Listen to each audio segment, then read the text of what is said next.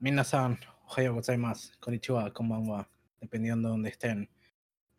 y nos encontramos de nuevo en una nueva sesión de Mate y Matcha Podcast. Yo soy Tome y como siempre acá me acompaña mi amigo Juan. ¿Qué onda, Juan? ¡Tetsuo! ¡Canada! ¡Naruto! ¡Sasuke! Oh, no, me salió... No me salió la voz ahí. Ah, no, sabes que si gritaba, tipo, nos quedamos, no podía, no iba a gritar primero, pero si lo hacía me iba a quedar sordo, ya solo escuchándome. Ay, es como, como un Naruto muy, muy viejo. Es como el Naruto Yankee, con voz de fumar. O sea, sí, ponele, o el Naruto latino que tiene la voz de Carl de Jimmy Neutron. Nunca me lo pensé de esa forma. Sí, sí. Y, eh, Lo eh, pensé ahora- con la voz de Ben 10. que es la voz de Ben 10 también. Sí, sí. Si te fijas, tipo, no sé, creo, el actor que hace de, de Kakashi es el, el mismo que dobla a Ah, Shrek. Shrek.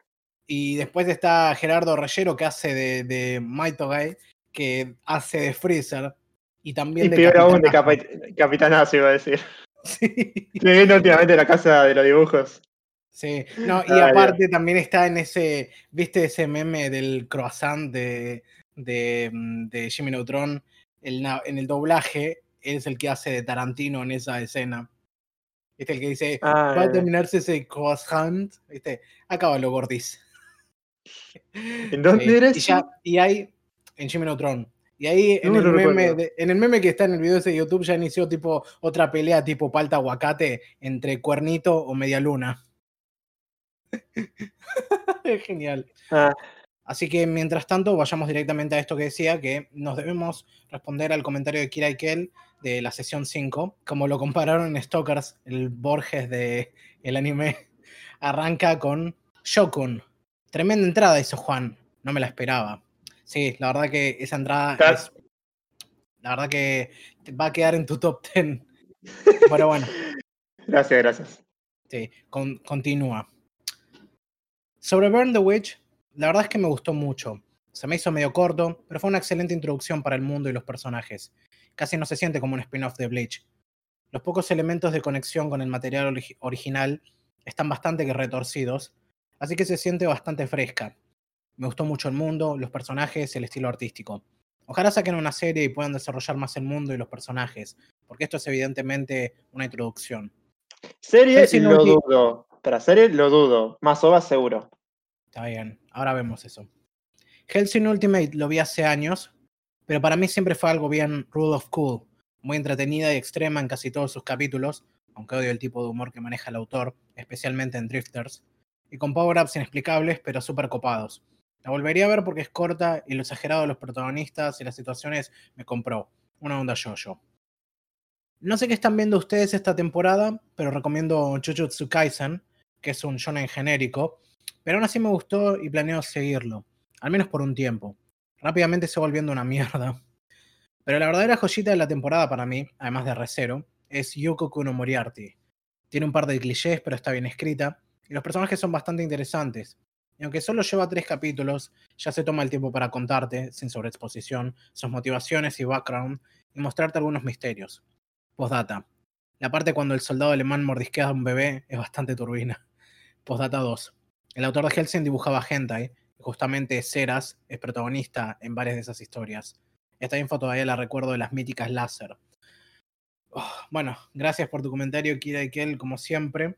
Am, hay com- como siempre también hay mucho de lo que hablar, pero bueno, saltemos directamente a lo que querías decir ahí de Burn the Witch, que sí, como serie, ahora yo ya dije que no me gustó mucho en general, todavía me debo, aunque sea leer el manga para ver qué tan distinto es y todo lo que ya dije.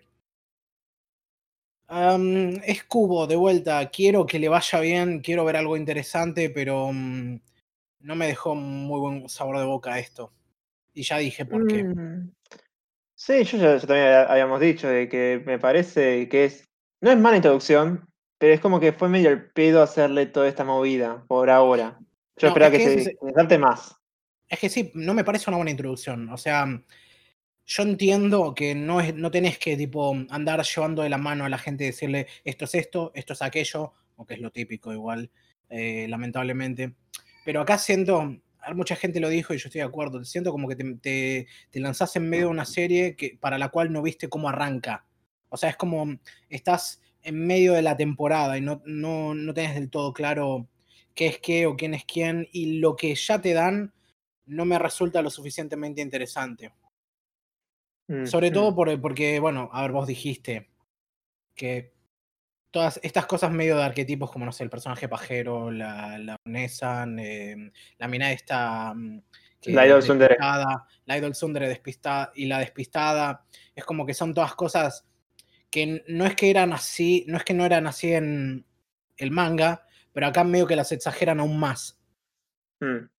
O sea, tipo, me has dicho que eso de mm, eso del el pibe este que tiene el nombre galés, que no me acuerdo cómo se llama. Eh, Valgo. Valgo, sí. Pero tiene, tiene un nombre, el segundo nombre es, galés. Pero mm, que el flaco ese, tipo, haciendo lo de, lo de ser pajero y qué sé yo, es una cosa agregada. Mm, sí, eso me molesta mucho al final. Y como que terminó bien el manga, ¿por qué le agregaron eso? O sea, cerrámelo ahí y agregar otra cosa, pero no me pongas esa, esa parte de Pansumisete. Es que tenemos que ver qué tenía debajo la falda eh, Noel. Y, no, y obviamente nos lo tienen que dar, pero bueno, nos lo dieron ahí. Mm. O sea, nos lo tenían que dar, ¿viste? Nos fue más que nada. Toda esta escena fue más que nada como para cerrar como terminó el one shot que decía West, eh, Soul Society West Branch, rama occidental. Sí, sí, todo eso. Pero bueno, más allá del Harry Potter japonés, Sabes que acá viendo lo que dice sobre Helsing, la verdad que me cayó la ficha y tiene razón. No lo supe decir cuando estábamos hablando de la serie, pero la regla de lo culo, de lo genial, es tipo lo que aplica perfecto. Sí. Realmente no importa ninguna otra cosa. O sea, Alucard es genial, Ceras es genial. Eh, mm, tiene un trasfondo cool. Sí, todo, todo se ve todo se ve súper genial y no puedes negar que hay muchas, hay muchas cosas que nos gustan de este medio por el hecho de que simplemente se ven geniales o copadas. además, algo que me, voy a comentar en todo caso es que eh, justamente cuando empezaron los créditos había una parte que decía diseñador mecánico, eh, ¿cómo era? Hirotaka Tenshin creo que era. Ajá. Eh, y es uno que la verdad cuando, o sea, el momento de fanatismo por macros, que un poco ya se me pasó pero me sigue gustando, eh, había encontrado un libro de, de fotos, ¿viste? De, de, imágenes, de macros así como hechas a mano. Y el, el, tipo este hizo uno y son buenísimas, sinceramente lo recomiendo. El tipo hace también eh, arte para los ¿viste? Gumplas y demás, para mercancía, pero es muy bueno. Y me sorprendió bastante verlo ahí como diseñador mecánico. Y es como, mira vos, qué casualidad. Sí, sí, sí. Ah, no, perdón, no Hirotaka, Hidetaka, Hidetaka Tenshin ahí. Está bien. No, a mí no me compró la, el humor tampoco, ni la cosa así. Ni el Me gustaron las referencias. Me gustaron las referencias. O sea, no me, no me, compró el tipo de camp que te vende eh, Helsing. Y por eso, tipo, a ver, no me arrepiento de haberlo visto. Ahora puedo decir que vi Helsing Ultimate y todo eso. O sea, agrega el currículum, pero, mm, pero en general, tipo, no es algo que tenga ninguna intención de volver a ver. A menos que no sea tipo que no sea así tipo con amigos y estando todos en pedo, ¿me entendés? Corriéndonos de la, de la gelada que, que, te muestra esto. Porque yo te, había, lo había dicho, pero podrías hacer casi un juego por cada ocasión en la que Ceras es acosada sexualmente. Eh, creo que fueron tres veces en total, tres o cuatro. Tres súper explícitas, pero hubo otras más. Mm. No sé, pues yo un poco me refería con lo que dijo al final de Kirai, que es eh, que el autor de Agencia dibujaba gente ahí. Entonces, cuando yo, había leído eso antes de ver la serie, que uh, la va a explotar dentro todo bastante. Y no, o sea, me sorprendió, digamos, lo suave que fue con eso. Hay gente que por ahí es demasiado más, pero me sorprendió eso. Sí, el, eso. No sé, para mí no, no sé. Probablemente para un artista de gente se contuvo bastante, pero acá yo creo que te da lo que te da para un OVA. Pero bueno. Mm. después lo que recomienda acá, lo de Jujutsu Kaisen y Yuko Kono Moriarty, casualmente vienen bien porque, a ver, la primera no la tenía en mi lista para ver en esta temporada, pero la segunda sí, y todavía no la arranqué. Yo sí, irónicamente yo sí tengo la primera y la segunda, ¿no? Está bien. O sea, bueno, eh, podemos aprovechar la ocasión para arrancar las primeras impresiones de mm, la temporada de otoño, porque no hablamos mucho de eso durante octubre. Igual, mucho tampoco puedo decir, no vi, hasta ahora no, no empecé la temporada, tengo que, quiero terminar todos estos exámenes de mierda y ponerme a full. Sí, sí, yo estoy igual. Yo arranqué un par, pero más que nada por descarte, ¿viste? Tampoco elegí mm. muchos, pero este no estaba entre estos, lo agregué ahora. Uh, ¿Por qué no arrancás vos y contás un poquito sobre lo que, sobre tus primeras impresiones de Jujutsu Kaisen? No, no, tío, no te dije que al final no vi, que ah, la tengo en mi lista para, para ver. Ah, no la vi, ah, tengo, dije que terminar esto y, y, ahí la pongo a ver. Está bien, o sea, no arrancaste nada. Por lo que veo, no, por lo que vi tiene buena, tiene buen ranking en la Jump, así que hay que ver. Me, parece prometedor. Es la nueva, la nueva adaptación de Shonen Jump de, de, esta, de este momento. Sí. Sí. Pero, pero no, todo es bueno. no, no, no pude ver nada. Está bien. Bueno, entonces supongo que voy a tomar las riendas yo acá. Ah, tampoco vi tanto, ¿viste? Y arranqué bastante más tarde de lo que quería, pero bueno, a ver, es mejor que nada. Y obviamente lo primero que me voy a sacar de encima por ahora es que arranqué con esta segunda parte de la, de la nueva temporada de Haikyuu. Y no sé, es como, como se mantiene en esta estructura de dos episodios, va a estar está extremadamente centrado, va, está exclusivamente centrado en, digamos, en estas nacionales en las que están yendo.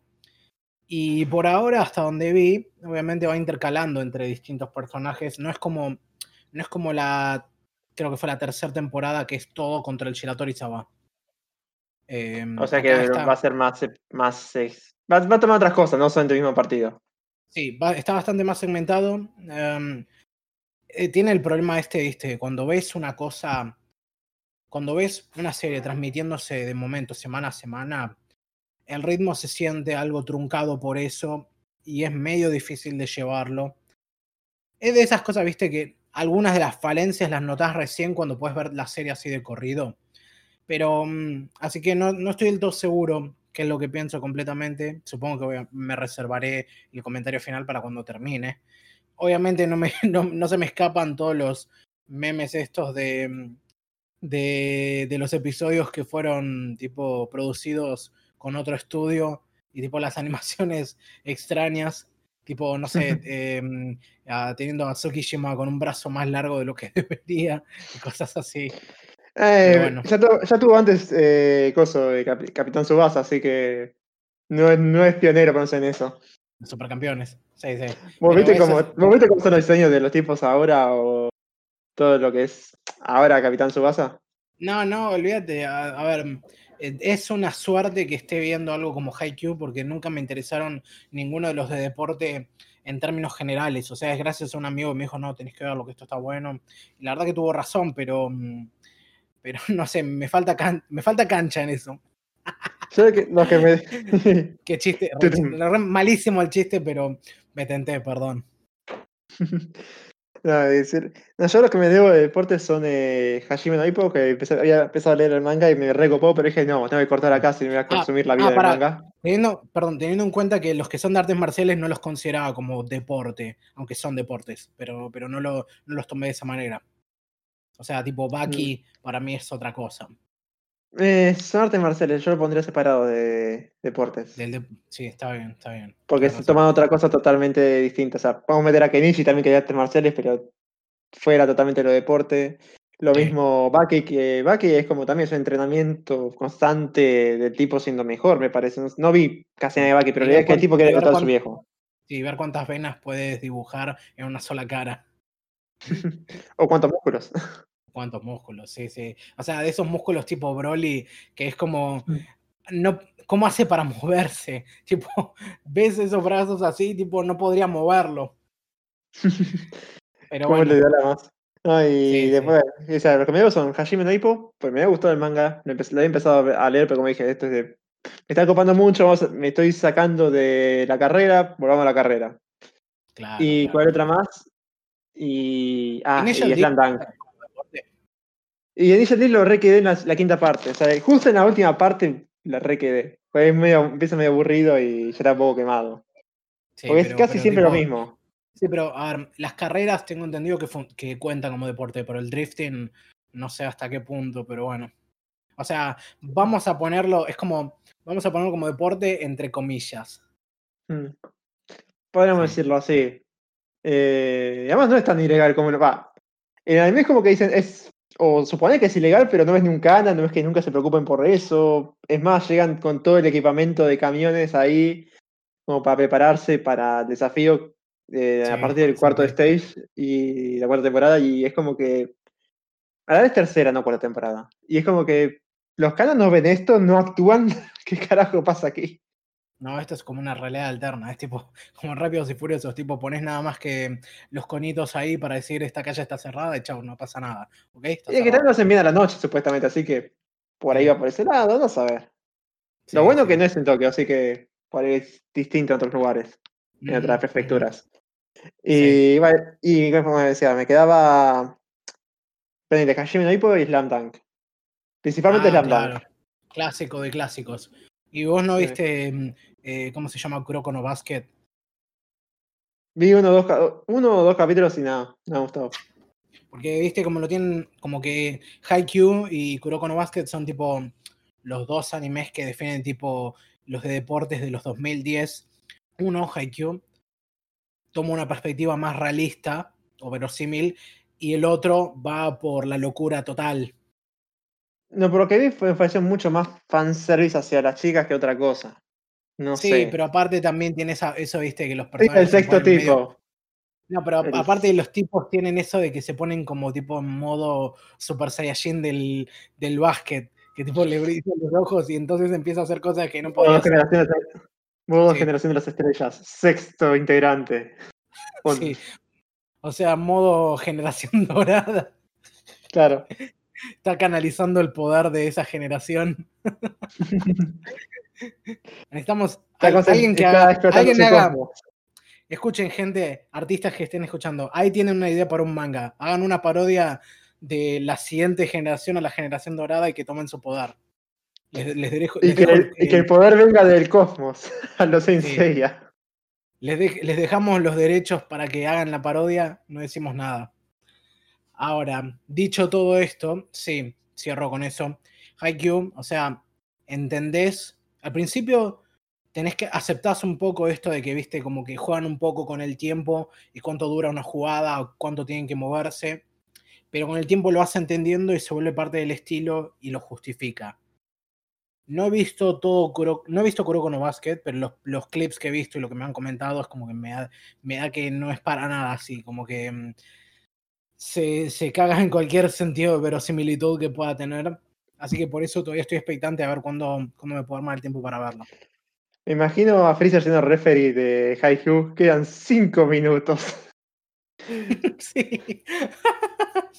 Pongamos a Gerardo Reyero y ya está. Ya no, no tenemos que hacer más nada. Sí. Pero bueno, entonces, ¿qué otra cosa de temporada? Eso es lo que ya me puse al día. Después, por lo demás, tipo, tenía agendados eh, Ikebukuro Westgate Park, Noblesse, eh, Akudama Drive, um, Taiso Samurai, Yuko no Moriarty, y hay una que, que por otro podcast que vi ya me, me agendé esa recomendación, que es, um, por un lado, Iwakakero, que es la de las pibas que, que trepan paredes, o sea, otra, eh, una deporte, qué casualidad, y la otra que es esta... Deporte entre comillas, le pongamos, en el sentido que no se, se va a centrar, no se, te- no se centra tanto en el deporte. Sí, bueno, vamos a ver. Es como yo creo que no son más de cocina, entre comillas. Eh, claro, de cocina. Puedo adquirir las habilidades del chef que toca este cuchillo. Ay, no hablemos de esa última temporada que es una mierda. y bueno, la otra serie que quería ver era um, Hypnosis Mike, que por lo que vi es como tipo una cosa. Es, es tipo. um, ¿Cómo se llaman estas peleas de rap? Estas batallas. ¿Batalla de gallos? No, no, pero viste cuando, cuando van así, tipo. um, Hacen algo como una payada, viste, pero, pero con rap. Que tipo Sí, sí, batalla de gallos. Batalla de gallos, se dice. O pelea de gallos, sí. ¿Estás seguro? Me fijo, pero sí me acuerdo que era batalla de gallos. Bueno, pero digamos eso, ¿viste? Cuando, cuando van y, se enfrentan así, tipo, eh, de forma improvisada y se tiran, se tiran broncas. Sí, batalla de los gallos. El torneo oficial de Red Bull es batalla de los gallos, así que Bueno, es un torneo, eh, digamos que es algo de eso, sí, sí. O sea, el dinero es Freestyle, dinero, dinero, sí. dinero, dinero, eso, freestyle. ¿Qué hacen freestyle? Sí, acá vi que la, la serie cortó un poco el dinero, dinero, pero bueno. Sí, sí. La, la- la serie es básicamente eso, pero con el agregado de que tienen, digamos, unas bases muy copadas. Aparentemente, digamos, ah, versos muy bien armados y todo, interpretados. Pero todo se vuelve una pelea tipo yo-yo, en el que tipo rapear es casi como invocar un stand. Así que no Oh, tengo me idea de, no tengo idea de qué es. Parece que se inclina más por el lado de lo tan malo que es bueno. Así Espero que sea como todos los capítulos como el verso Samurai Champloo, ¿viste? Cuando están yendo hacia la montaña. Sí, sí, cuando se encuentran con los tres tipos que hacen tipo como la de Robin Hood en Shrek, pero rapean Sí. y que te cuentan la historia de algo que hay por ahí. Sí. Eso, eso, eso, eso sería buenísimo. eso Con los genial. yo Sí. Vamos a ver, no tengo idea de qué es, no tengo idea de si esa descripción es confiable, pero estoy expectante a cuando tenga tiempo para poder verlo. Ahora, de lo que sí vi, eh, lamentablemente eh, las, dos, las otras dos series que vi las, las terminé dejando porque no me llamaron, que fueron primero Ikebukuro Westgate Park y después Nobles. La primera es básicamente una de mafiosos en la que tenés un pibe de barrio, de este barrio Ikebukuro, que está dentro de un distrito comercial importante dentro de Tokio, que básicamente labura de mediador así entre distintas bandas y cosas así, y lo ves resolviendo cosas y problemas que surgen, como no sé, algún, algún, algún nuevo distribuidor de, de drogas que está laburando en alguno de los centros por ahí y está causando problemas, o no sé, am, un enfrentamiento. Asuntos internos del barrio, básicamente. ¿Cómo? Asuntos internos del barrio.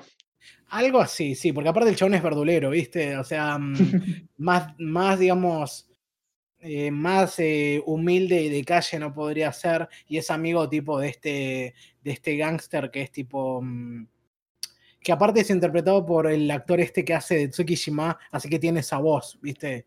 Tipo Shigarachi, pero, Shigaraki, pero educado.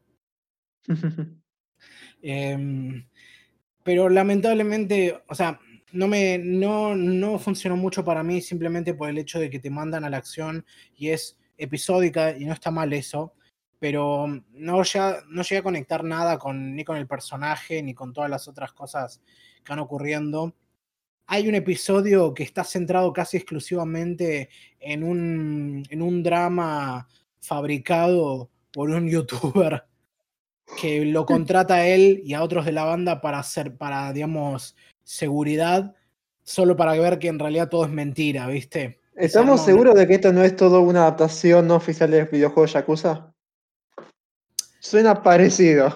Y mira, tiene una estética distinta, o sea, esto es con gente joven, no tipo, no tipo con los clásicos de, de Yakuza.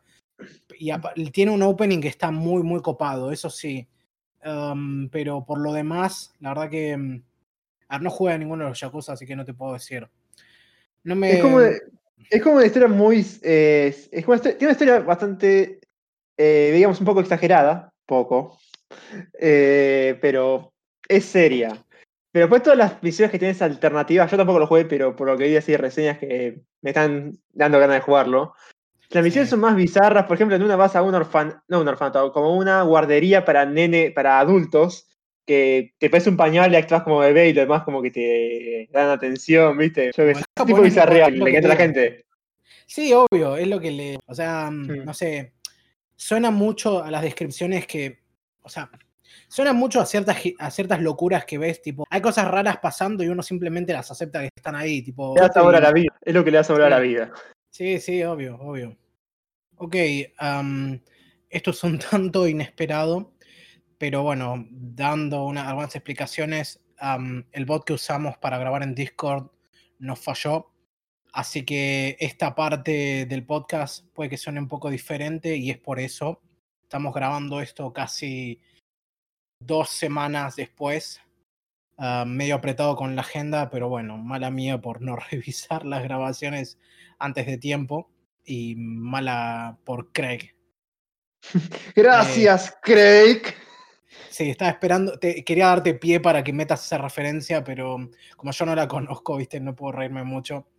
Así que bueno. Hay que rever el momento de la casa de dibujos para el podcast. Ah, de ahí viene. Sí, bueno, no sé si la casa de los dibujos cuenta, pero a ver, si estuviéramos en Japón eh, estaremos diciendo que es anime. Hace una parodia de anime, así que Eh, también sí, puede sí, sí, que el personaje ese de Pikachu, que no me acuerdo cómo se llama, Ling cada Ling. arque- Ling Ling, sí. Pero hay cada arquetipo de, digamos, de, de animación para, que está Mm. muy bueno. Así que, mm, no, bueno, lamento que la, que la conversación de anime de temporada quede, quede bastante. mm, que tenga ese final tan abrupto. Eh, no podemos retomar justo ahora lo que estábamos diciendo, así que igual eran primeras impresiones, así que en los próximos episodios vamos a seguir hablando del tema y seguir elaborando. Yo he visto algunas otras cosas. Así que bueno, ya sin más preámbulo, pasemos después de a la- terminar, la, después de terminar la, le- que expliques las explicaciones tontas. sí, le, ¿eh? Sí. No, hoy te Senseiya que dice, no tenemos tiempo para tu, para- no tenemos tiempo para que expliques explicaciones tontas. Y sí, y, esas, y esa, esa serie, boludo, no es otra cosa que exposición. Me acuerdo, te digo, hace años, hace muchos años, leí el manga, tengo la colección completa del original, y te juro que en ese momento lo que más me hizo no, no agarrarle el gusto, a pesar de que me lo leí todo, era que era exposición constante. Pero de tipo también, por ejemplo, hay un caballero que tiene, que, cuya habilidad es tocar la flauta y hacer cosas con eso. Y me acuerdo que otro estaba. ¿Qué? Sorrento. Sorrento, dijiste. Sorrento creo que se, se dice, no sé Sorrento. si Sorrento bueno, digamos que es Sorrento. Eh, Obviamente, la presentación del personaje es cómo, cómo logra atacar a otro usando la música. Pero obviamente es un manga. Estás leyendo y tenés que imaginar lo que está sonando. Pero tenés al personaje, eh, digamos, dando un grado de exposición diciendo, nunca había escuchado una música tan hermosa, sublime, es como un agua cayendo de un manantial del agua más pura, ah, y así, y habla, y habla, y habla, y después llega el, el tipo este, ja, te tengo atrapado con mi habilidad, ahora no puedes moverte, ahora te voy a hacer esto y lo otro, ¿viste? Ahora te voy a tocar la jalea. Sí, sí. Si lo hace, gritaré tan fuerte que todo el Olimpo me oirá. Lo Así que, que- en la casa de Libra se queda en la casa de Libra. Apa- sí, sí. Aparte, así que por eso, a ver, yo no crecí con, con los Caballeros del Zodíaco, la- la- el anime que, se, que pasaba acá, así que mi conexión es principalmente con eso.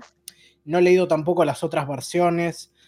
Sí, por ahí que, y ya termino con esto, que aparentemente el anime eh, tipo recorta y cambia un montón de cosas en comparación a cómo va el manga, pero tipo a un nivel ridículo, o sea, agarraron tramas y las cambiaron de lugar, cosas que, que suceden antes ocurren después y cosas así.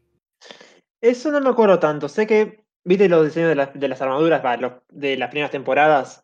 Sí, Sé sí, que lo, simpli- lo simplifican eh, en la serie para poder animarlo mejor. No, más allá de eso, eh, Toei metió mano, o, o fue Bandai, porque básicamente también fue un, creo, manga para hacer juguetes. Sí. Eh, metió mano, como decían, estos, estos diseños para mí no nos gustan, vamos a hacerlos distintos. Eh, y contrataron, creo que fue al diseñador de uno de los que ayudó a dis- a diseñar en Gundam. Y bueno, diseñaron esas armaduras que son, que vos, vos ves el manga, nada que ver. Después, cuando, Sí, cuando después de 12 casas, ahí sí se.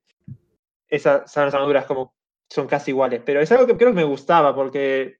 Va, una idea que me gustó, porque también vi Sensei en su momento, o vi parte, fue en el 2004, cuando estaban repasando por todo Sí, lo viste cuando se transmite. Sí, cuando se pasa por No lo vi en el momento dorado. Pero vi algo que como que me, me gustó. Después es como que creciendo, eh, creo que volví a ver por YouTube o algún par de cosas. Y es como que me molesta mucho el tema de los combates. Son muy estáticos. Eso- son los 80, no puedo pedir tanto. Pero es como, necesitas, necesitas, necesitas. Mirá que Pero- el manga no, no es mejor en ese sentido. Eh, verdad que, eran- ¿sabes qué? es todo esto Cuando de Dragon Ball. Es todo esto de Dragon Ball. Así que. Mm, sí, Ken, la- no sé si la-. La ironía más grande es que esas, esta serie se estaba publicando en simultáneo con Dragon Ball. Pero obviamente el impacto grande de Dragon Ball vino con, con el anime, no con el manga. Mm. No, también tenés eh, Hokuto no Ken, en todo caso. Sí, Pero no, no sí. manga, así que no tengo mucha idea. Eh, ¿Qué Eh, más iba a Es decir? que sí, el, digamos, el shonen de pelea es, arquetípicos Dragon Ball, más allá de, de Hokuto no Ken y todo. Ah, Hmm. Puño de la Estrella de Norte o Feast of the North Star es el mismo nombre. Yo prefiero decirlo en japonés, más que nada porque es mucho más corto. y por un motivo cómodo. Es que es cómodo porque es corto. Hokuto no Ken, en vez de Puño de la Estrella del Norte. Eh, bueno, Y otra cosa que me molestaba de Sensei en el sentido es que cuando, cuando vos te vas enterando más de la historia, es como que siempre los tipos lo hieren mortalmente, pero después de la nada se regeneran o siempre vuelven a la vida. Es como, es como que metan la- las esferas del dragón, más o menos. Sí, el como poder, que se cansa. el, poder, el poder de la amistad, boludo. Eso te salva de todo. Eso es la cura, es la cura milagrosa. Una, me acuerdo que había uno, un caballero que también te, creo debía ser un enemigo, que tenía una habilidad que hacía que podías destruir los sentidos de las personas. Y a uno Shaka de estos creo que era. Sí, creo que. van- a ver, vos podrías de decir que. Sí, vos podrías decir que es uno o que es el otro y yo te creería, no me acuerdo. Pero este justamente, me acuerdo que agarraba y destruía los sentidos de cada uno y tipo empezaba a decir, ahora destruí tu vista, no tu principal medio de comunicación con el mundo exterior. Ahora todo te pasa, todo se procesa a través de los ojos. Y empieza a hablar de esa manera. Y después dice, ahora destruí tu tacto. Y empieza con eso, ahora destruí tu audición, ahora destruí tu gusto. Y tipo, para cuando termine de destruir tu habla, no vas a ser más que un cadáver viviente. No, y además, lo que estaba viendo, pues, eh, como. No sé si ya había explicado después en Evangelion, sigo un- unos youtubers que se llama Team es una banda, son un grupo de youtubers, mejor dicho, y hablan bastante de Team PBZ. Sí, vos recomendaste en la lista de análisis de Evangelion está el video ese que hablan de cómo, cómo digamos, ayudaron, cómo, digamos, el modelo de negocio de Gainax ayudó a mejorar y al mismo tiempo empeorar el la Claro. industria del anime. Bueno, ellos, eh, por lo menos Maki creo que es el principal, o parece serlo, o el que más hace. Eh, eh, ¿Qué decir? Habla mucho de Saint Seiya. Sí. Y no sé si él lo había tocado o en todo caso fue otro youtuber y me estoy también cumpliendo los cables. sí. eh, que siempre, al sacar los. O sea, lo que tienen que hacer los caballeros, lo voy a decir santos porque sinceramente le, le queda mejor, porque muere por su diosa, justamente lo que es un santo. eh, tienen que llegar al séptimo sentido para poder rivalizar a los caballeros dorados, para poder competir contra ellos. Sí. Y una de las formas de, de tener el séptimo sentido es que tus otros sentidos se bloqueen, porque es como que te están gastando energía o te gastan, te gastan cosmo. Y bueno, ¿y qué hacen todos los caballeros? Siempre es, te sacó el habla, te sacó esta cosa, y es como, le estás dando el power up. en- y no es una sola vez, son varias. Y es que así funciona, ¿viste? Para eso tiene que venir el ¡No! ¡Nani! Esa es otra. Esa es la otra que me acuerdo. A cada, a cada, cada cosa que decían, metían un qué, ¿viste? Obviamente, sabes, en tu mente sabes que es un nani, pero, mm, pero era a cada rato. Te, te digo, cuando tenga tiempo voy a volver a leer el manga solo para poder discutir todas esas locuras que veía ahí. Lo que sí, algo que me gusta, y para ir cerrar con Sensei allá, o sea, me gustan los conceptos que tiene, pues me gusta el tema de las armaduras, como el autor los va modificando, otra vez la cosa también para por marketing, pero Sí. o por el cambio, porque el tipo va mejorando en el dibujo. Eso me gustó, y la música también, me, gusta bastante cada vez que la escucho. Es algo que el tipo, creo que el mismo editor de la Shonen Jump, fue o el presidente, dijo, no sé por qué Senseiya se hizo tan popular, es un manga promedio, mediocre, dijo él, pero para, para mí qui- quiso decir promedio. Y uno de los motivos que dio eh, de por qué de- debió ser, eh, por el impacto, fue uno de los motivos fue el compositor, dice, Seiji Yokohama. Sí, no me acuerdo. Y, sí, sí, pues es probablemente eso, en parte. Eso de los memes. Ok, sí, sí. Bueno, ya habiendo desviado la conversación otros 10 minutos, hay una película de la que hay que hablar. Así que, mm, eh, como es tu película, por favor, presentárnosla, por favor. Dame un Una vez segundo más, que- como lo hicimos, sí, una vez más, como lo hicimos hace casi dos semanas para darte, para darnos tiempo y ahora tenemos que gastarlo de nuevo. Gracias, Craig. Ahora se pudieran ver los, los clips. Sí, gracias Discord por funcionar tan mal en el peor momento posible. También. No, yo digo los clips de la casa de un un- le dan un servidor a Brasil y no le dan uno a Argentina. ¿Te das cuenta cómo es? Ah, sí. Igual tenemos fútbol y un papá argentino, así que mucho más no podemos pedir. O sí. No, nunca es suficiente. Bueno, ¿cómo presentar a Kira, la verdad? Porque la verdad es la primera vez que lo veo. O sea, es una película que la verdad siempre fue bastante presente en lo que es en el occidente. Y es algo que siempre me llamó la atención. O sea, todos me- algunos me decían, che, mirá, Kira está bueno, otra cosa. Y es como, sí, sí, la voy a ver. Y en un momento creo que la bajé, dije, a los 10 minutos la saqué porque dije, "Mm, tengo que hacer cosas de colegio. Fue otro momento. Y ese momento fue nunca. Así que dije, bueno, vamos a aprovechar ahora que estamos con este tipo de, con este podcast, a volver a verla. Y también ver su influencia.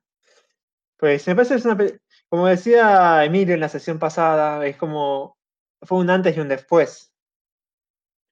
Y es como que digo, con todo lo que él explicaba, digo, tengo que verlo. Tengo que ver aquí, a ver qué onda. Tengo que sacarme ya, eh, tengo que sacarla ya de la lista y tener una opinión propia, como buen anituber que somos.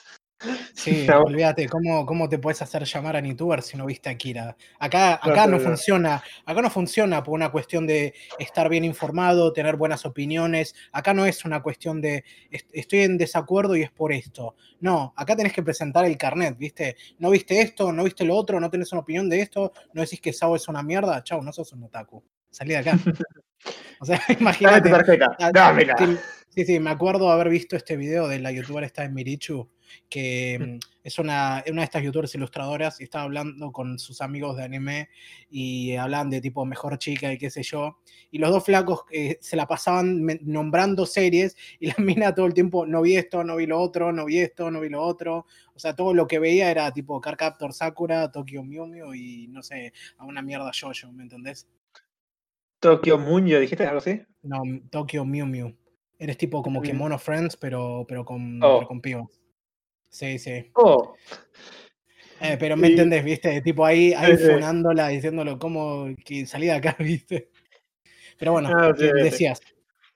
Bueno, es un filme que la verdad tiene bastante relevancia, pues hasta últimamente también hizo, o sea, Spielberg lo tiene en alta estima porque le hizo una referencia en Ready Player One, junto con otras más cosas, pero Eh, eso como no es un gran, eso no es un gran mérito. El, el gran mérito, o sea, leí por ahí, no me acuerdo si lo leí o lo vi en este video que hizo Super iPad Wolf sobre la película, pero Spielberg fue tipo como uno de los responsables de distribuir la película en Estados Unidos y bueno, y eso llevó a que se distribuya en el resto del mundo.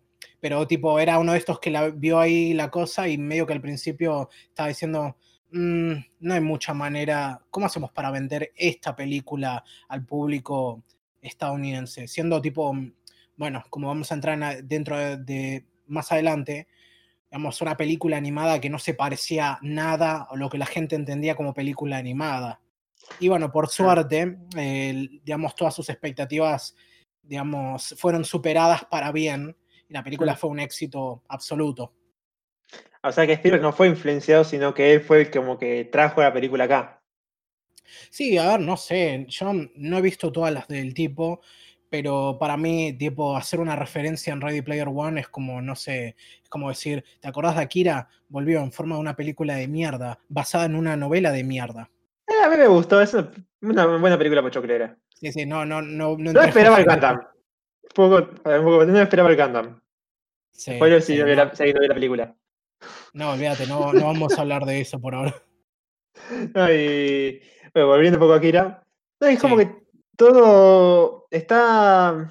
La televisión occidental o todo lo que es animación, tiene, se nota mucho la influencia, pues siempre alguno le hace algún que otro homenaje en las series. No sé si Steven Universe, Steven Universe hizo alguno. South No, no, o Park, sea, por ejemplo. buscaba algún video en YouTube, tipo referencias de Akira en otras series, y es la cantidad es impresionante. O sea, la cantidad nada más de, mm, de homenajes que hay al plano ese de, de, mm, de Caneda frenando la moto es impresionante. Aparte, sí, que- el look de la moto, el, Mm. eh, dicen por ahí que el, que el color rojo tan característico de, digamos, de la franquicia fue desarrollado específicamente para la película y se llama Rojo Akira.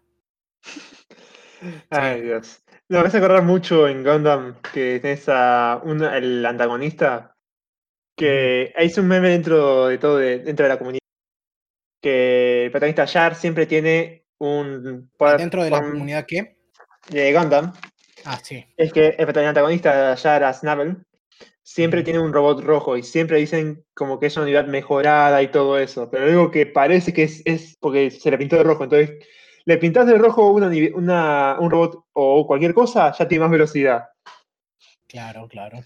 Y sí, es como, es como los stickers de, de, fuego, ¿viste? Las llamas hacen que, que le den velocidad.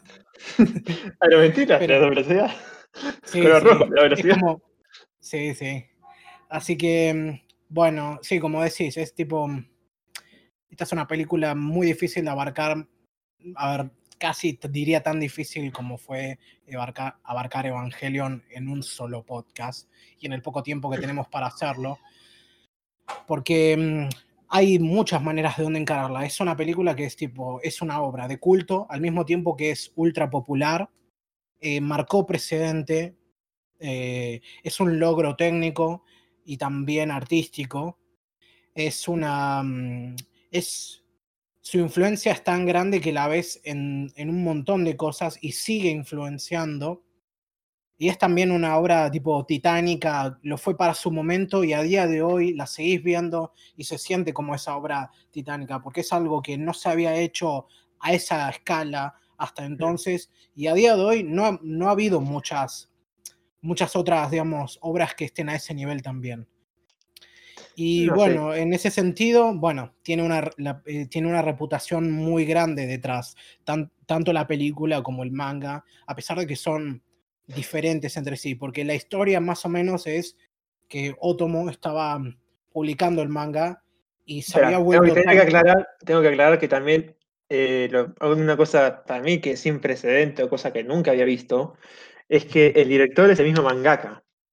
Sí, eso justamente eso iba a aclarar ahora, que la historia, así dicho de forma muy corta, es, vamos, Otomo empieza a publicar Akira, el manga, y este se vuelve tan popular que justo también coincidiendo con esta época previa al, digamos, al reviente de la burbuja económica japonesa, o sea, este periodo en los 80 de enorme bonanza en la que la clase media crece a montones, Japón, digamos, se estabiliza y se vuelve la segunda economía del mundo, y si no segunda, por lo menos una de las de top 5, o sea, la época de, digamos, que explota el city pop, la, mejor época del anime, que es esa segunda mitad de los 80 sobre todo.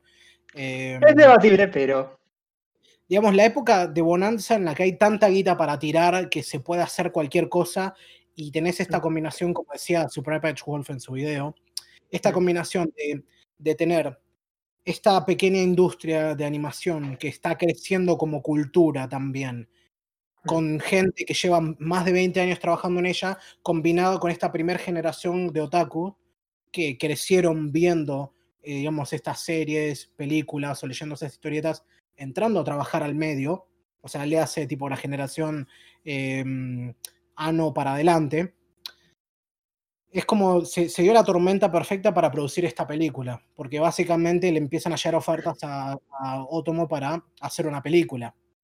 El tema, mm. obviamente, es que, que la película se produjo y se estrenó durante la publicación de la, del manga. Y el manga, esta película se publicó esta película se estrenó en el 88 y el manga terminó en el 90, por lo que hay una condensación muy grande de la historia, así como también un cambio del final, por lo que la película es como una, mm, una entidad en sí misma, por decirlo de algún modo. Pero se cambió tanto el final. Hasta donde tengo entendido que sí, yo todavía no tuve tiempo de sentarme a leer el manga, pero quiero hacerlo, más que nada porque vi por ahí que ahora está publicado acá en, Argentina y son seis tomos gigantes, así de, como de, de, páginas bien grandes y mm, algo casi como, como la colección esa de la, de la, de la colección completa del Big Damn Sin City y te tienta mucho, por, aparte por la película. Pero bueno, en principio es lo que se dice. Ahora, mm. contame un poco, ya más allá de toda la introducción, de qué se trata la película y ahí vamos adentrándonos. Bueno, esta historia se trata así. Y todos se murieron. Fin. Reform. Había una vez un pibe feo. Era tan feo que todos se murieron. Fin. Fin. Gracias por la referencia.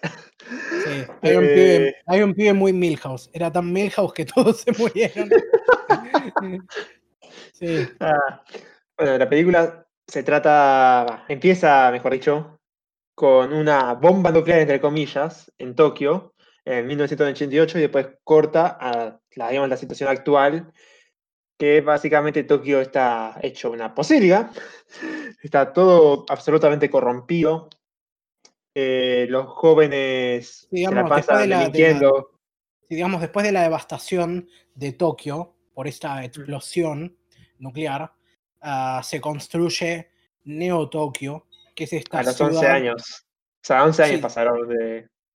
No, pasaron 30 años. La película. El, Ah, en el la- 88, no. La explosión, la Eh. explosión es en el 88 y la película está ambientada en el futuro distópico de 2019. Oh, Dios mío, es tan actual. Me alegra de- y me alegra de haber podido grabar este, esta parte de nuevo solo para poder decir ese chiste, que lo, di, que lo pensé después de que grabamos la primera versión. Sí. Ah, Y bueno, y esta, justamente Neo Tokio está construida como una pequeña isla artificial en la bahía de Tokio. hmm. Sí. Ahí Como decías vos, que es esta ciudad, digamos, ultra corrupta, destruida hasta el centro. eh, digamos, Re cyberpunk también. Muy cyberpunk, muchas luces de neón, mucha basura por todos lados, mucha pero sin y sin, y sin City Pop, así que es una basura. No, en cambio tenemos, bueno, la música de la que vamos a hablar después. Ahora no, no interrumpamos con eso. No. Pero no hay City Pop o Vaporwave. ¿Cómo puede decir eso Cyberpunk? A ver, no puedes tener City Pop cuando todo es tan deprimente. ¿Me entendés? El City Pop es la, mm, digamos, la expresión de la buena vida que viene con ascender de clase. ¿Entendés? Decíselo a Shinji escuchando pop en los momentos de escape- o de escape, de deprimentes. Y sí, boludo, eso es el privilegio, ¿me entendés? Tengo todo esto y no tengo nada. Ay, pero café. De eso se Claro. trataba Plastic Love, ¿me entendés? 1984, Sekai no wa. Ah, Dios. Así que bueno, Ah, bueno. tenemos Neo, Neo Tokio, una ciudad surgida de las cenizas del viejo Tokio, destruida en todos los sentidos. que para el colmo también, no sé qué tanto le atinaron, que iba a ser, que va a ser sede de las Olimpiadas en el 2020. Sí, que ahora se, post- que se postergan en la película, mejor dicho, se está evaluando postergarlas en el gobierno, y bueno, eh, les faltaba que viniese mm, la pandemia. Aquí es una metáfora al coronavirus. Aquí con coronavirus. Bueno, y eh, sí, retomando con la sinopsis de la película, o el resumen. Eh, el protagonista Canida, que es uno de estos chicos eh, jóvenes motoqueros que se la pasan toda, la- toda su vida peleando contra, contra otras bandas por el dominio de la ciudad o de las calles. En todo esto, eh, un amigo de él, que conoce desde la infancia, que es eh, Tetsuo, se accidenta y al accidentarse lo secuestran los militares. Pues se accidenta con, hay que aclarar, con un enano, eh, enano Esper, ahí no me salía la palabra, Sí, que luego que Que- es un Esper. claro, y que supuestamente por ese encuentro empieza a manifestar los- unos poderes psíquicos. Y bueno, toda la película se va desarrollando a Tetsuo siendo corrompido por esos mismos poderes psíquicos. Bueno, también porque es un, como dijimos, Flor de Milhouse. Sí, vamos a entrar en eso, pero bueno, obviamente siempre lo aclaro en la descripción, pero vamos a spoilear toda la película, así que si llegaste hasta acá y no la viste, te recomendamos que la veas antes de ver esto. Así que, ni, sin más, ni más ni menos, obviamente, el chiste de Milhouse viene por un lado porque lo había mencionado, te lo había mencionado antes, pero hay un cómic que es en parte parodia y en parte homenaje de Akira, que se llama Bart Kira, que es una colaboración entre varios artistas en la que recrean el manga completo, pero con personajes de Los Simpson. Y bueno, en ese sentido, por ejemplo, Bart es Caneda, eh, Milhouse es Tetsuo, eh, Skinner es el coronel Shikishima, pero se va entendiendo. O sea, ya solo con mencionar eso para mí creo que la dinámica eh, y la dicotomía entre los dos protagonistas está bien clara y eso es algo que me gusta mucho porque... Se ve está muy bien. Sí, sí, es una comparación medio estúpida, ¿viste? Seguro que por ahí hay algún meme tipo del Virgo eh, Tetsuo contra el Chad Canada. Pero eso es algo, eso es algo que parte del conflicto digamos, es una de las bases del conflicto grande de la película, sobre todo lo que gira en torno a Tetsuo y qué es lo que pasa. Porque, porque este encuentro con, los, con el pibe este Esper le, digamos, despierta su potencial de algún modo y le da la, capacidad de obtener estos poderes. Ahora, la tesis de la película, que en medio que se, lo, se dice, digamos, se dice sin decirlo, obviamente, es qué pasa cuando, digamos, a un ser, un ser diminuto le das el, digamos, una, una, capacidad infinita, o bueno, sí, como dijiste vos. ¿Qué pasaría si le dieras a un ser humano normal el poder de un dios? Porque es más o menos también lo que tiene que ver respecto a quién o qué es Akira, que es lo que se menciona. Creo que todo el mundo que vio esta película por primera vez, tipo, la va viendo y piensa, para, ¿quién es Akira entonces? ¿Este es Akira? No, ese es Kaneda. ¿Ese es Akira? No, ese es Tetsuo. ¿Este es Akira? No, es esta calle. Bueno, ¿quién carajo está Akira? Me hace acordar cuando fui a ver Dragon Ball Broly. Estaban los, él fue precisamente el padre, pero los nenes lo acompañaron. Entonces estaban todos los nenes. Ese es Goku, ese es Goku, ese es Goku. ¡No, la puta madre! ¡Puedes ah, callar! No, no, yo pensé, yo estaba esperando que fuesen los padres jodiendo a los pibes diciendo, ese es Goku, ese es Goku. No, no, pero eran chicos chiquitos, viste, nenes, pero es como que esa idea de Viste, antes era como tu vieja siempre preguntando, ¿este es Goku? ¿Él es Goku? ¿El Goku? Pues se pasó a, una a otra generación. Sí. No, yo ah. estaba pensando en la, eh, pensar que antes era tipo. E, es la demográfica a la que en nuestro tiempo no le dejaban ver Dragon Ball, casualmente. Hmm. Ahora no es, no es otra cosa que para ellos Dragon Ball, pero bueno. Ahora, dicho, bueno, como venía diciendo, eso para mí es por lo menos lo que yo más interpreto que se juega. Obviamente no se queda solo en eso. En algún punto es como la, interpretación más superficial porque de vuelta casi que te lo dicen, te lo echan en cara. Pero más allá de eso... Ahora... No, pero es como que también, perdón, eh, todo es como medio... También la película juega mucho con eso. Es como que Akira es un... Ah, bueno. No, no, Akira es una persona. Ah, no, Akira es una, es una energía. ¿Puede elegirse una? Es como, es que es todas esas cosas. Claro. Y es más al mismo tiempo. Claro, después te das cuenta, pero es como que cuando lo vas viendo te vienen todas esas cosas, como que cada te cambia el concepto. Sí, pero bueno, más allá de esas cosas, ¿qué es lo que te pareció a vos? Porque yo eh, vi esta película recién por primera vez a principios de año y me encantó esa vez, la volví a ver ahora para esto y me encantó aún más pero vos no la habías visto hasta ahora y por eso también la habías elegido. Así que mm, contame cómo fue más o menos, cómo fueron tus impresiones, porque venías, imagino, con toda esta carga, digamos, con todo el hype. con todo el hype, con todas las expectativas de que era de que te ibas a enfrentar tipo a, esta, como, como el ciudadano Kane del anime, ¿me entendés? a esta obra maestra. A este. a este Evangelion antes de Evangelion, pongámosle. Vale, Evangelion lo, también lo la puta así que no es tanto. Sí. quiero decir que me vuelo el conflicto viniendo, pero ya grabamos esto antes, así que vamos a ver. Siento el conflicto. Te da fuerza. no, viste Star Wars que dice. Sí. ¡Un ki maligno se viene hacia acá! ¿Qué es este ki gigantesco? eh, Black Eyed Piccolo. Bueno, lo que sí puedo decir para empezar es que técnicamente, como decías, es buenísimo. O sea, la animación, la fluidez, eh, también las expresiones, que es algo que no sé si lo había dicho, para, si te habría dicho en la sesión anterior, pero las expresiones. Oh, bueno, me repito la mierda. bueno, las expresiones que tiene es como que no son las clásicas de anime que son, viste, es un frame abrir, otro frame cerrar y así de boca. No, acá es como que los tipos eh, vocalizan, es como que tomaron una página de Disney que la animación vocabular de la, de la boca, o sea, cuando hablan, es algo que nunca había visto hasta ese momento. Y no, pues la estética, yo qué sé, qué más. Eh, la, Es que no, como- los detalles, la fluidez, todo, y también me los diseños, pero me sirve Sí. buenísimo. Creo que más allá de las críticas, que hay muchas críticas válidas respecto a cómo es la trama y cómo se presenta, nadie, creo que nadie puede negar que la película, aunque sea como un espectáculo visual o audiovisual, es impresionante.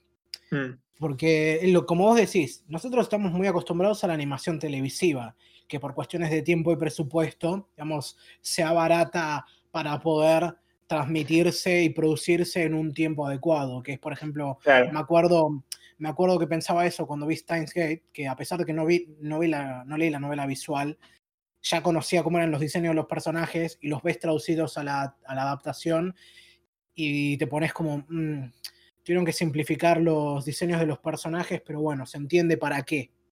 Mm. Em, y También bueno, para que y haya la, la cantidad de gente posible muerta. Sí, sí. Bueno, ahora, justamente, eso es una de las cosas en las que destaca, porque mencionábamos que esta película se hizo en un tiempo en el que, digamos, estaba, mm, había mucha plata para gastar y había una confianza enorme en este producto, a tal tiempo que, a tal punto, que la película se hizo mm, armando como un, un comité, se llamó el Comité Akira, entre siete, mm, siete empresas importantes de la industria del entretenimiento japonés, que acá según el artículo de Wikipedia describe que fueron Kodansha, Mainichi Broadcasting System, Bandai, Hakuhodo, Toho, Laserdisc y, Sum- y Sumimoto. A Me de sorprende estas que no no- canon. Me sorprende la falta de canon porque es tan, a moto que te dicen canon. Sí, habrán puesto, ha- habrán pagado para poder mostrar tipo la etiqueta, pero Sí, pero me sorprende que no esté dentro de eso. sí, siete empresas importantes. Eh, Mm. o sea, La NBS creo que, como dijiste, es eh, Kodansha. Bueno, la Kodansha es la editora, así.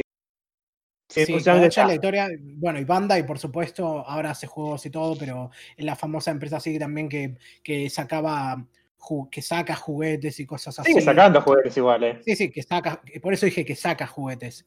Mm. y hacía juegos y bueno, todas las cosas estas. Y según el artículo también, el presupuesto eh, fue algo así de em, 1.100 millones de yenes, que mm, ajustado más o menos a, mm, digamos, alrededor de, mm, de, serían alrededor de 11 millones de dólares. Igual, de vuelta, estamos hablando de, de, de, fines de los 80, así que no, no lo tengo ajustado por inflación, pero es mucha plata. O sea, hasta ese momento parece que era la película animada más cara de la historia del país. Y después, bueno, después fue superada por, por Kiki y por las películas que vinieron después. Pero era muchísima guita, o sea, tenían mucha confianza en este producto y en cuánto podían, podrían exprimirlo.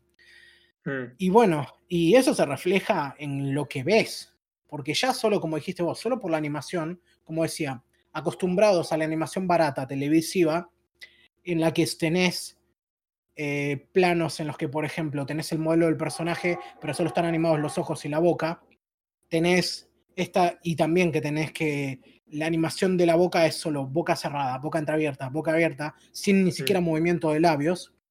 Acá no, acá cada mínimo detalle de expresión y de movimiento que puedes ver está presente. Y los personajes, hablando de cómo hablan, ves pronunciarlos cada sílaba y cada, cada vocal y consonante con el movimiento de boca adecuado, correcto. Y es increíble. Solo lo, lo ves y simplemente te caes de culo de solo pensarlo. Pobres En los general- doblajistas en su momento. También, porque tenés que- antes- Porque. Ya digamos, o venían trabajando con anime antiguo, pues algo seguramente habrá pasado acá. Digamos, Robotech en todo caso. Sí. que, o otras series animadas que creo que no tenían esa. Ah, pero estaban hechas, estaban hechas para, justamente para ese idioma. Acá, en cambio, tenés que hacerle un doblaje a algo que está hecho y con la con la con el movimiento de labios eh, hablando japonés. Un doblajista tiene que trabajar con eso. ¿Cómo haces para que eh, la sincronización de tus labios vaya con lo que dice? Va, de sus labios vaya con lo que vos decís. Bueno, en ese sentido, casualmente, el primer doblaje de la, de la distribución estadounidense, o sea, el primer doblaje en inglés de la película es infame por esto, por el hecho de que también no solo el casting era pésimo, sino que también la traducción cambiaba un montón de cosas. La, digamos, la, la actuación, la dirección de la actuación era horrible. Y todas estas cosas, viste, del amateurismo, de decir, a ver, tenemos que armar esto, ¿cómo lo hacemos? Que, a ver, nosotros también estamos acostumbrados a eso porque hemos crecido con doblaje latino y no sé, ver Los Simpson y un día un personaje se llama de una manera y otro día se llama de otra. O sea, Nelson pasa a ser Nelson Rufino, Nelson Mons. Eh, no Eh, sé, Barney Gómez, a Barney Gamble también. Sí, o, o que un personaje solo como Moe tenga cuatro actores de voces distintos. O sea, la inconsistencia y los problemas así de localización las tenemos bien claras. Y en esa época Mm. era así porque no tenías tipo internet para que tengas cuatro gordos hablando de anime, escribiendo, gente, miren lo inconsistente que es este doblaje.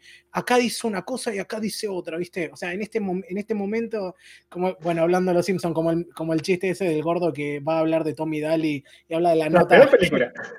Sí, sí. No, no, del gordo ese que, que habla de la, Sí, sí. de- del xilófono que Dali toca y una nota suena dos veces en la misma, dos notas distintas suenan igual en la misma tecla. Eh, Sí. Un hechicero lo hizo. Sí, hechicero lo hizo, exacto.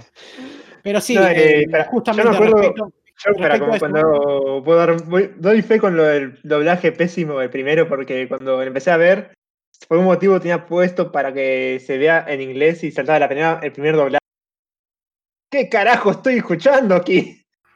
Pasé de una a japonés. Sí, sí. Y hubo un segundo doblaje que aparentemente tuvo mejores críticas, pero como ya sabemos, acá somos gentes de cultura y no miramos cosas dobladas. Así que vamos a hablar. Hasta cierto punto. Sí, Salvo que ver, no trabaje miramos- alguien de la Ah. Santa, no Santa Trinidad, pero santo dobla- alguien del santo doblaje.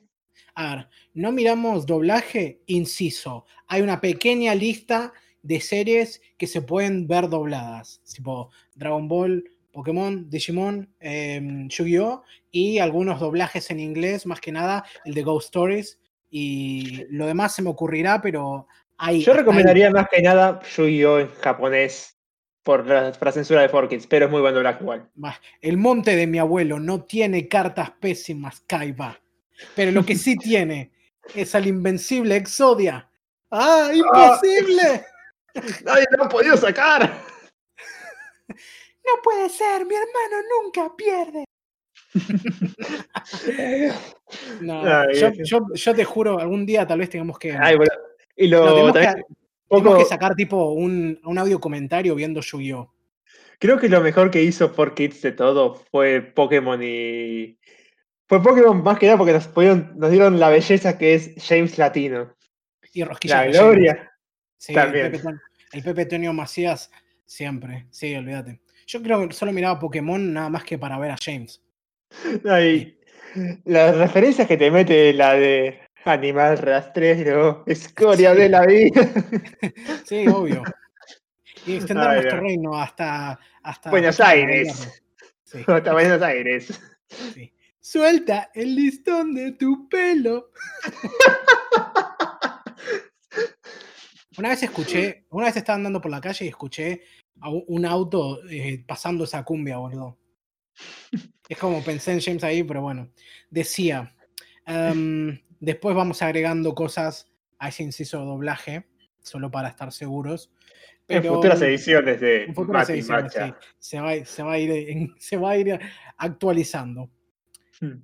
Entonces, decía, sí, tenés esto de que la animación es espectacular y una, una anécdota curiosa sobre eso es que además de este tema que dijimos, de, de, de cómo se mueven, cómo es la animación entrecortada, así en televisión, y el tema del presupuesto, en general, digamos, una película animada suele tener como mucho, digamos, 12 cuadros por segundo, no constantemente, hay algunas escenas que dependiendo cómo pegue la cosa, a veces puede ser menos, a veces puede ser más, pero el estándar aparentemente son 12 cuadros por segundo.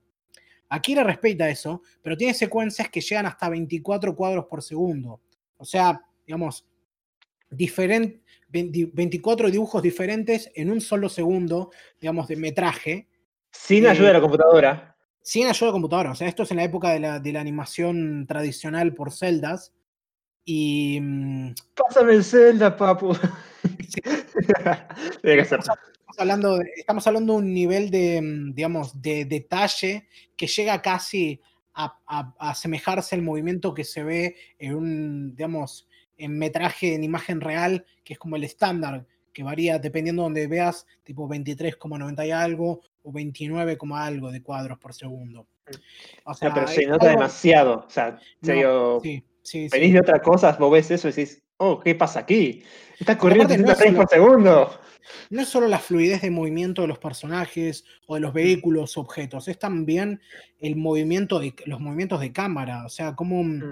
hay, una, hay una secuencia cuando Tetsuo termina en el piso después de chocar contra Takashi, que podés ver cómo a medida que la cámara se acerca a él, el, el piso también se mueve y la perspectiva cambia a medida que se va acercando a él. O sea que animaron Mm. también cada uno de esos pequeños detalles y es increíble. Me sorprende viniendo del mangaka. O sea, alguien que es todo con planos estáticos, tiene que ser plano estático de, de dibujo, de los paneles y todo eso, que Sí, sí. piensa hacer eso y demás, ¿viste? Sí, a ver, Vale. por un lado, supongo que habrá negociado, dijo, si vamos a hacer una película, yo quiero dirigirla. Pero la Mm. verdad que, la verdad que fue una apuesta increíble. Otomo, es, la verdad, terminó siendo un director más impresionante de lo que creíamos. Mm. Y no sé si ya había dirigido antes de, antes de esto. Porque sé que el tipo, a ver, tiene, dirigió varios, em, varias películas antológicas, pero las dos más famosas que, que por lo menos puedo recordar ahora son em, Memory, que salió en 95, y después Carnival Robot, Robot Carnival, que no sé si salió después o antes de esta película. Creo que más probablemente después. Si esta es su primer, voy a chequearlo, pero si esta es su primer película, la verdad que mm, es una voladura de cabeza enorme porque, Mm. a ver, que sea, que sea tu, tu primer, que tu primer proyecto sea algo de este tamaño, es, digamos, te caes de culo, o sea, ¿cómo, cómo hiciste? Mm. Pero no, o sea, Pacto con el te puedes, caer, te puedes caer de culo igual, pero acabo de revisar y no, eh, antes de esto sí, salió Robert Carnival y Neo Tokyo. Pero no son- hizo absolutamente todo, hizo segmentos. pero igual dirigió, digamos, la antología y básicamente fue la cabeza de eso. Eh, o sea, dirigió, sí, son cuatro antologías, veo, Neo Tokyo, Robot Carnival, eh, Memories y Short Piece, que es la última película que ha sacado hasta ahora. Mm. Y así que sí, una obra titánica en todos los sentidos, porque también, como decíamos, la trama, que es lo que más se cuestiona, por lo menos lo que más critica a la gente, es ahí donde Y- pega también más fuerte la cuestión épica de la historia, de la cuestión No sé. épica del contenido. Un poco, no sé si quería hablar un poco de la trama, porque para mí el hype me la vendió mucho, pero no me pareció la gran trama. Em, También puede ser porque muchas obras se influenciaron en ello y es como que ya no lo ves algo fresco. Entonces, por ejemplo, ya el tema de que Tetsuo que se hacía una bola de grasa gigante, ya me lo había spo- spoileado South Park hace, ponele, en el 2006, 2007. Sí, aparte, como- el, Ero, el Eroguro ya estaba presente ahí y ya hemos visto un montón de obras de ese estilo. Hacer la locomotion con Gantz. Sí, sí, obvio. Eh, digamos, el- en ese momento en el que su cuerpo ya no puede contener todo el poder que está agarrando, es, em, es icónico. Hay muchos momentos icónicos en esta película. No, sí, sí. Son icónicos, pero un poco la historia, o sea, me gustó por ahí, o qué es lo que, qué es lo que un poco trata el mensaje de la película, que es todo. Es como una crítica absolutamente a todo el sistema. Los militares son. son- si, si los militares no hubieran metido mano, hubiera. Los políticos son unos corruptos de mierda. eh, la el mismo ejército revolucionario que quiere liberar a Kira también está corrompido. eh, la juventud también. Sí, es sí, te muestran cómo, a ver, eh, digamos, Tetsuo y sus amigos, pero especialmente Tetsuo, son gente rota realmente. O sea, criados en un sistema que no, para el cual, donde no tienen futuro, son huérfanos también, digamos, eh, eh, poca- vagamente contenidos por el Estado porque han, porque, mm, digamos, todos los adultos a su alrededor y todo su entorno es negativo. O sea, Mm. O son los adultos a su alrededor o son desatentos o son incompetentes o son abusivos y, auto- y autoritarios. Como vemos es el caso, por ejemplo, cuando están en el, en el colegio, que el colegio es terrible y ya ese medio de contención no existe.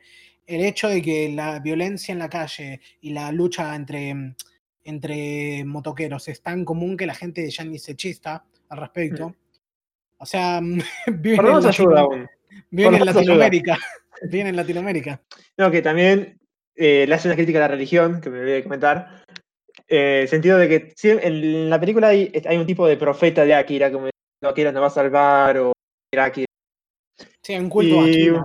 Sí, sí, después de eso, cuando ese mismo ese culto se presenta, cuando eh, empieza la destrucción de Tetsuo, es como que. Ven a Tetsuo. Sálvanos, sálvanos eh, Akira, y es como. ¡No! ¡Al agua! Sí, sí. Digamos, el poder, el poder tomar un poco este poder lo va corrompiendo a tal punto que justamente el único, la única, digamos, lo único que él ve como un posible enemigo es eh, Akira mismo, porque tiene contacto con él, siendo también como un expert, digamos, esa comunicación telepática que tiene él y también tiene con Es más poderoso que él, dice. es más poderoso que él, dice.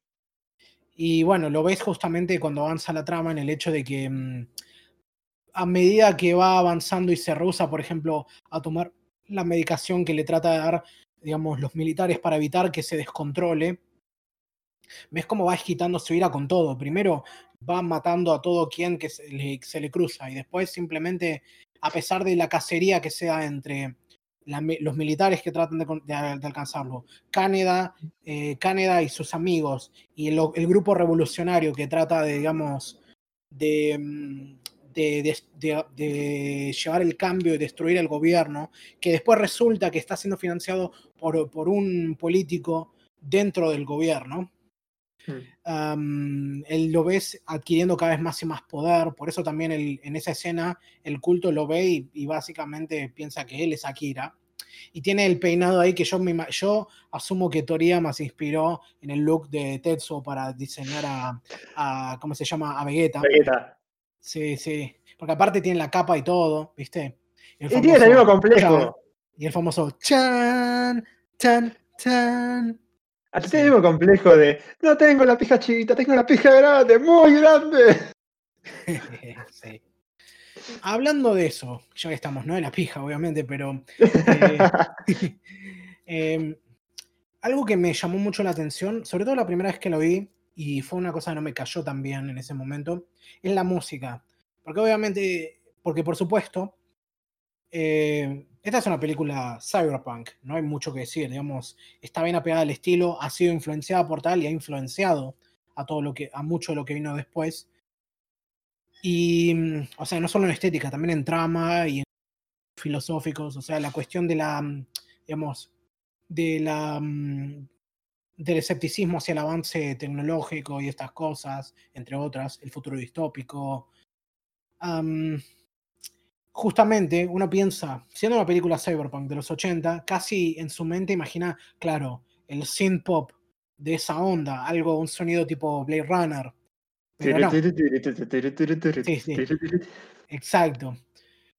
Lo que tenemos en cambio es una música que, por un lado, es, tiene un, es casi toda música, es prácticamente toda música traccionada a sangre, o sea, música hecha con instrumentos tradicionales, por decirlo modo, y es también Sí, sí, con instrumentos acústicos. Y es por sobre todo música folclórica, por lo que veo acá en el, en el artículo de Wikipedia, más que nada inspirado en la música gamelan, que mm, ah. es, digamos, parte del folclore indonesio, que es tipo, mucha de esta música que es percusión con, con percusiones metálicas, quiero decir. Mm. Y no me gustó la primera vez que lo escuché. Es como me, me sacó del lugar y no había nada, a ver, no había ningún, ¿cómo lo pongo? Ningún elemento, ninguna cosa que diría, digamos, permeante o pegajosa como para hacérmelo recordar más allá de... Del tan, más allá de esto, más allá de eso, o del, digamos, de la música y el diseño de sonido más como una textura que como música, ¿me entendés? Eh, a mí me, o Aprovecha más que pasó, un tiempo de que así que se me fue la memoria y puedo criticar un poco mejor. Eh, cuando la escuché, o sea, nunca pensé lo del cyberpunk, o sea, las canciones, o un poco esperaba eso, un poco más de, no sé si tipo o de pop de ese momento, cosa que no. Y en sí me sorprendió un poco la música, Como decía, esto es raro, ¿viste? Empezaba a escuchar y. Y sí, la verdad es como que mucho no me queda. Tendría que volver a escucharlo otra vez. Pero la verdad es como que la primera, a la primera escucha no me quedó mucho más allá del ta, ta. Y además eso me quedó porque un streamer que sigo lo usa cuando le dan a donación grande o chica, pero sí aparecía eso, es como que, ah, de ahí era, hijo de puta. ese Chan Chan es como el de Nolan antes. Sí, sí. Em, no me sorprende que no se haya inspirado. Ah, más que Nolan, creo que habrá sido, ay, no sé, el compositor ahora.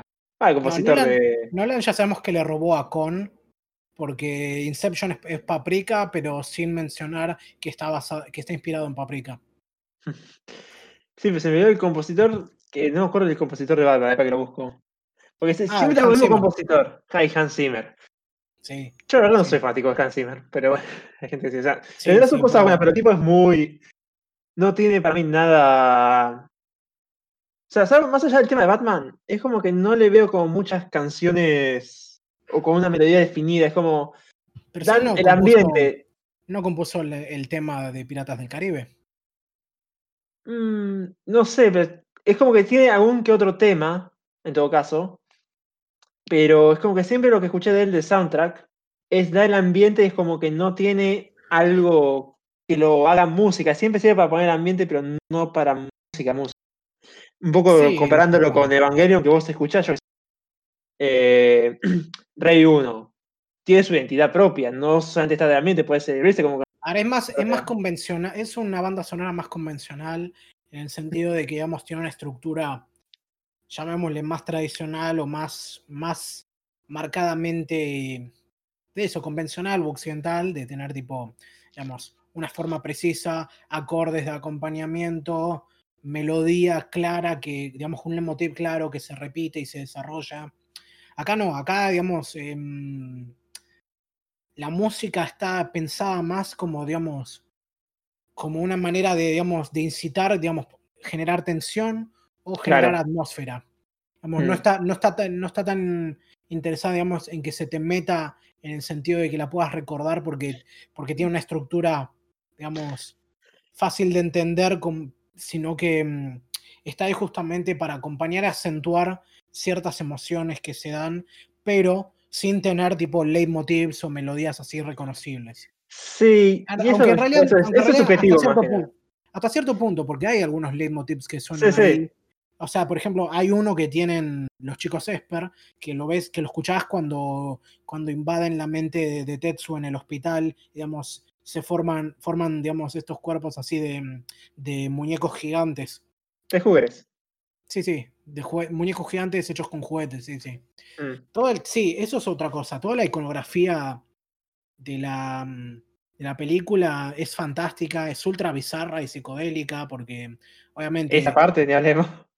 Sí, sí, porque mm, Tetsuo al adquirir este poder también y al no poder controlarlo, empieza a tener alucinaciones, no solo por la conexión que tiene con estos chicos y con Akira, sino también, bueno, más bien a pesar de eso, una escena muy, muy famosa al respecto es, em, es la parte en la que está alucinando que se le caen los intestinos, que esa es muy, muy mm. visceral.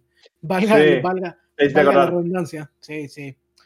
Pero sí, mm. esa es otra cosa que debí haberlo mencionado, pero yo creo que el shock cultural, va, no creo, estoy convencido de que el shock cultural que causó esta película, para bien y para mal, fue justamente eso, el hecho de que acá, por lo menos, que en Occidente, que aún lamentablemente siga existiendo este estereotipo de que la animación es solo para, para chicos, imagínate lo que debe haber sido a fines de los 80, tipo venir de que, no sé, que las películas animadas son Disney, a encontrarte con esto, en el que no solo tenés, digamos, esta trama así en un futuro distópico y bastante, digamos, triste y perturbador, sino que también tenés, digamos, esta animación espectacular con un montón de explosión y violencia, con un, digamos, con una trama bastante adulta y con contenido explícito, o sea, la violencia, o sea, también, digamos, la crudeza de la situación, porque, por ejemplo, en esa misma escena, la que hablamos de que, que Tetsu alucina lo de los intestinos, el tipo se está escapando con su novia Kaori, robándole la moto a Canada, y lo agarra la, la banda rival y a él lo cagan a piñas y a su novia obviamente intentan, intentan violarla y ves cómo le rompen la remera y después le, le meten una piña, pero el tipo que la mandan al piso. Y no, sí, sí, además eh, la sin censura hay que aclarar, que le muestran la tele.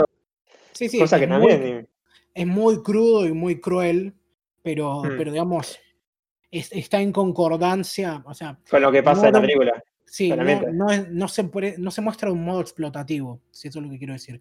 No quita el hecho de que es una, es una imagen muy fuerte. Y bueno, eso, es increíble. No, sí, eh, me imagino, o sea. Puedo repetir, tenés la, escena que dijiste del intestino, la parte del bebé gigante, que también aplasta a Kaori, justamente la novia, la Best Girl. Sí. No, no para, ¿Best Girl Kaori o Kay? que no hizo mucho. Siempre que hacía algo lo hacían los. Sí, es manipulada por los, por los pies eh, Esper para, mm, para, mm, para avanzar la trama. sí. No, eso, no sé, yo tengo, tengo, tengo debilidad por, por Kaori, así que yo para mí es Kaori. Sí, Kaori merecía algo mejor. Ese no ah. morir así. Yo la verdad cuando, cuando empecé a ver esa que no, no la mates, no. No, Y aparte Tetsu diciendo, me me duele, puedo sentir su dolor. Es muy, muy ah. sí, sí. Sí, sí, verdad. A ver, no podemos hablar mucho de la trama por eso, porque, porque es bastante críptica. O sea, tengo entendido que justamente es por el tema de lo, digamos, de lo no compleja, pero sí lo densa que es en el manga y lo mucho que se tuvo que mm, condensar en la película para poder entrar. Y mucha gente se queja de eso, de que no entiende lo que pasa o que los personajes. Estoy de acuerdo un poco con, estoy de acuerdo con el final, pero es como, no, que no, es como digamos con el final de Evangelion, porque no hay que comprar todo con Evangelion, parece que es como si fuera el Dark Souls, la puta madre. eh, eh, qué cosa, que el final lo deja ambiguo, pero al mismo tiempo eso es como que le, es más un beneficio, como lo hace acá, no digo que siempre sea un beneficio, a la película, porque le da como más espacio para hablar, para debatir, le da como un poco más de profundidad, digámosle. Sí, hay, pero, para mí hay una buena, perdón, no, termina tu idea.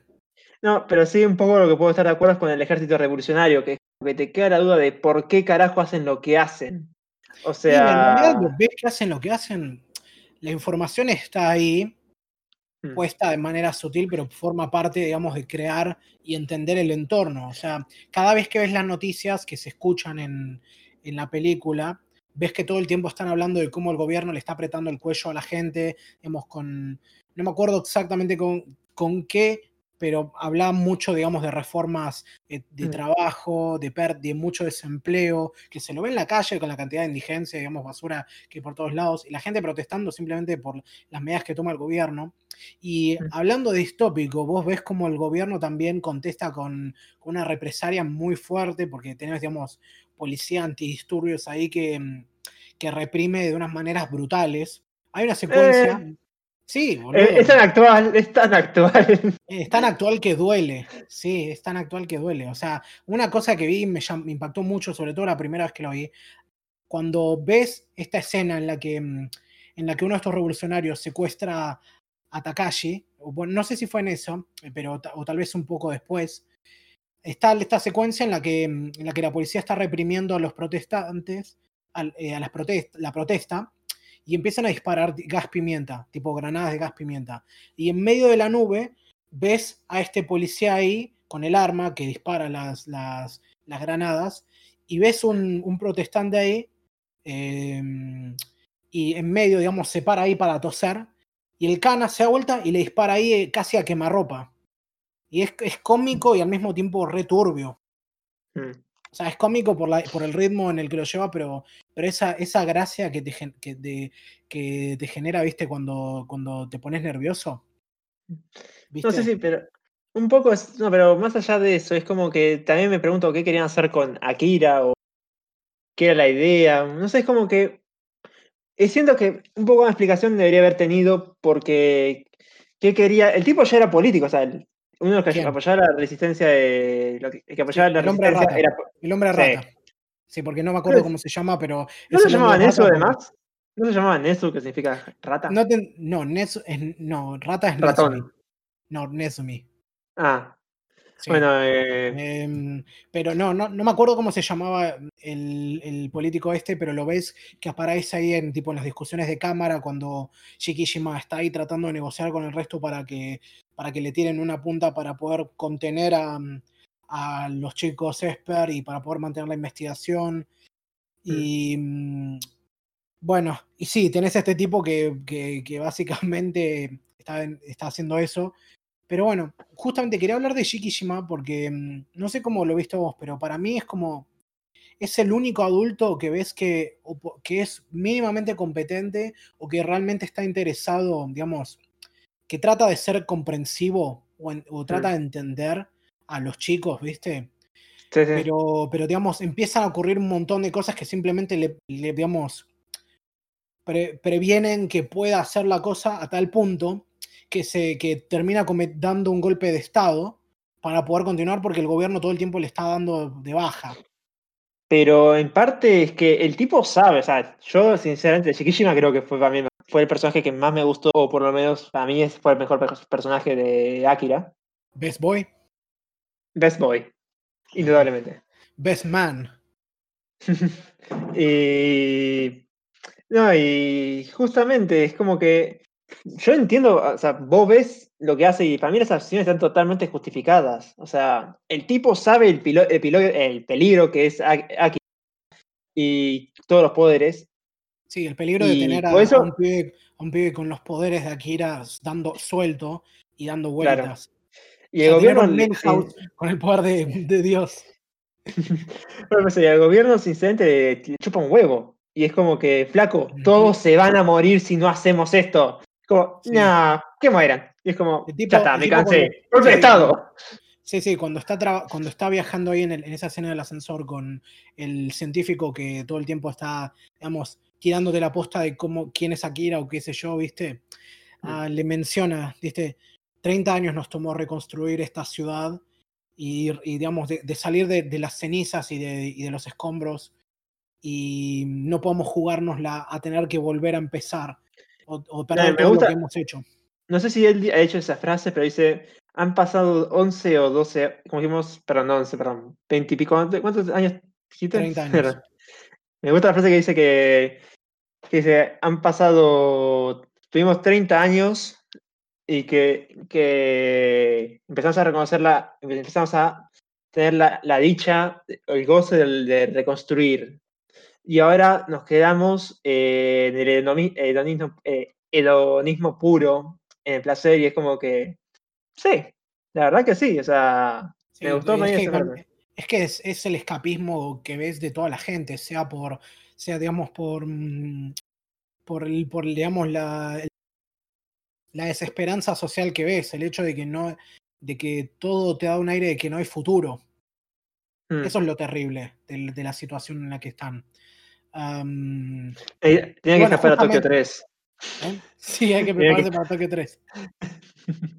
Y bueno, o sea, sí, es tipo, pasa todo esto y para colmo vienen, lo- vienen Los Ángeles. y justamente, tengo que dejar de hablar de esto, pero es lo que. Justamente, todos los que escapaban de, a Tokio 3 escapaban porque el mundo era una mierda. O sea, no tenías ángeles, pero tenías ataques terroristas por todos lados. Eh, famina. ¿Qué más? Eh, Hambre, hambre, robos. Sí, famina. ¿No es Sí. famina? Eh, no, eso es en inglés, famine. Pensé que Eh, sería la famina también. No, no, hasta donde yo sé, no, es, es hambre. Lo que quería Bueno, decir. sufren Hambruna. hambre, hambruna ahí mejor. Sufren Sí. hambruna, ataques terroristas, está todo inundado.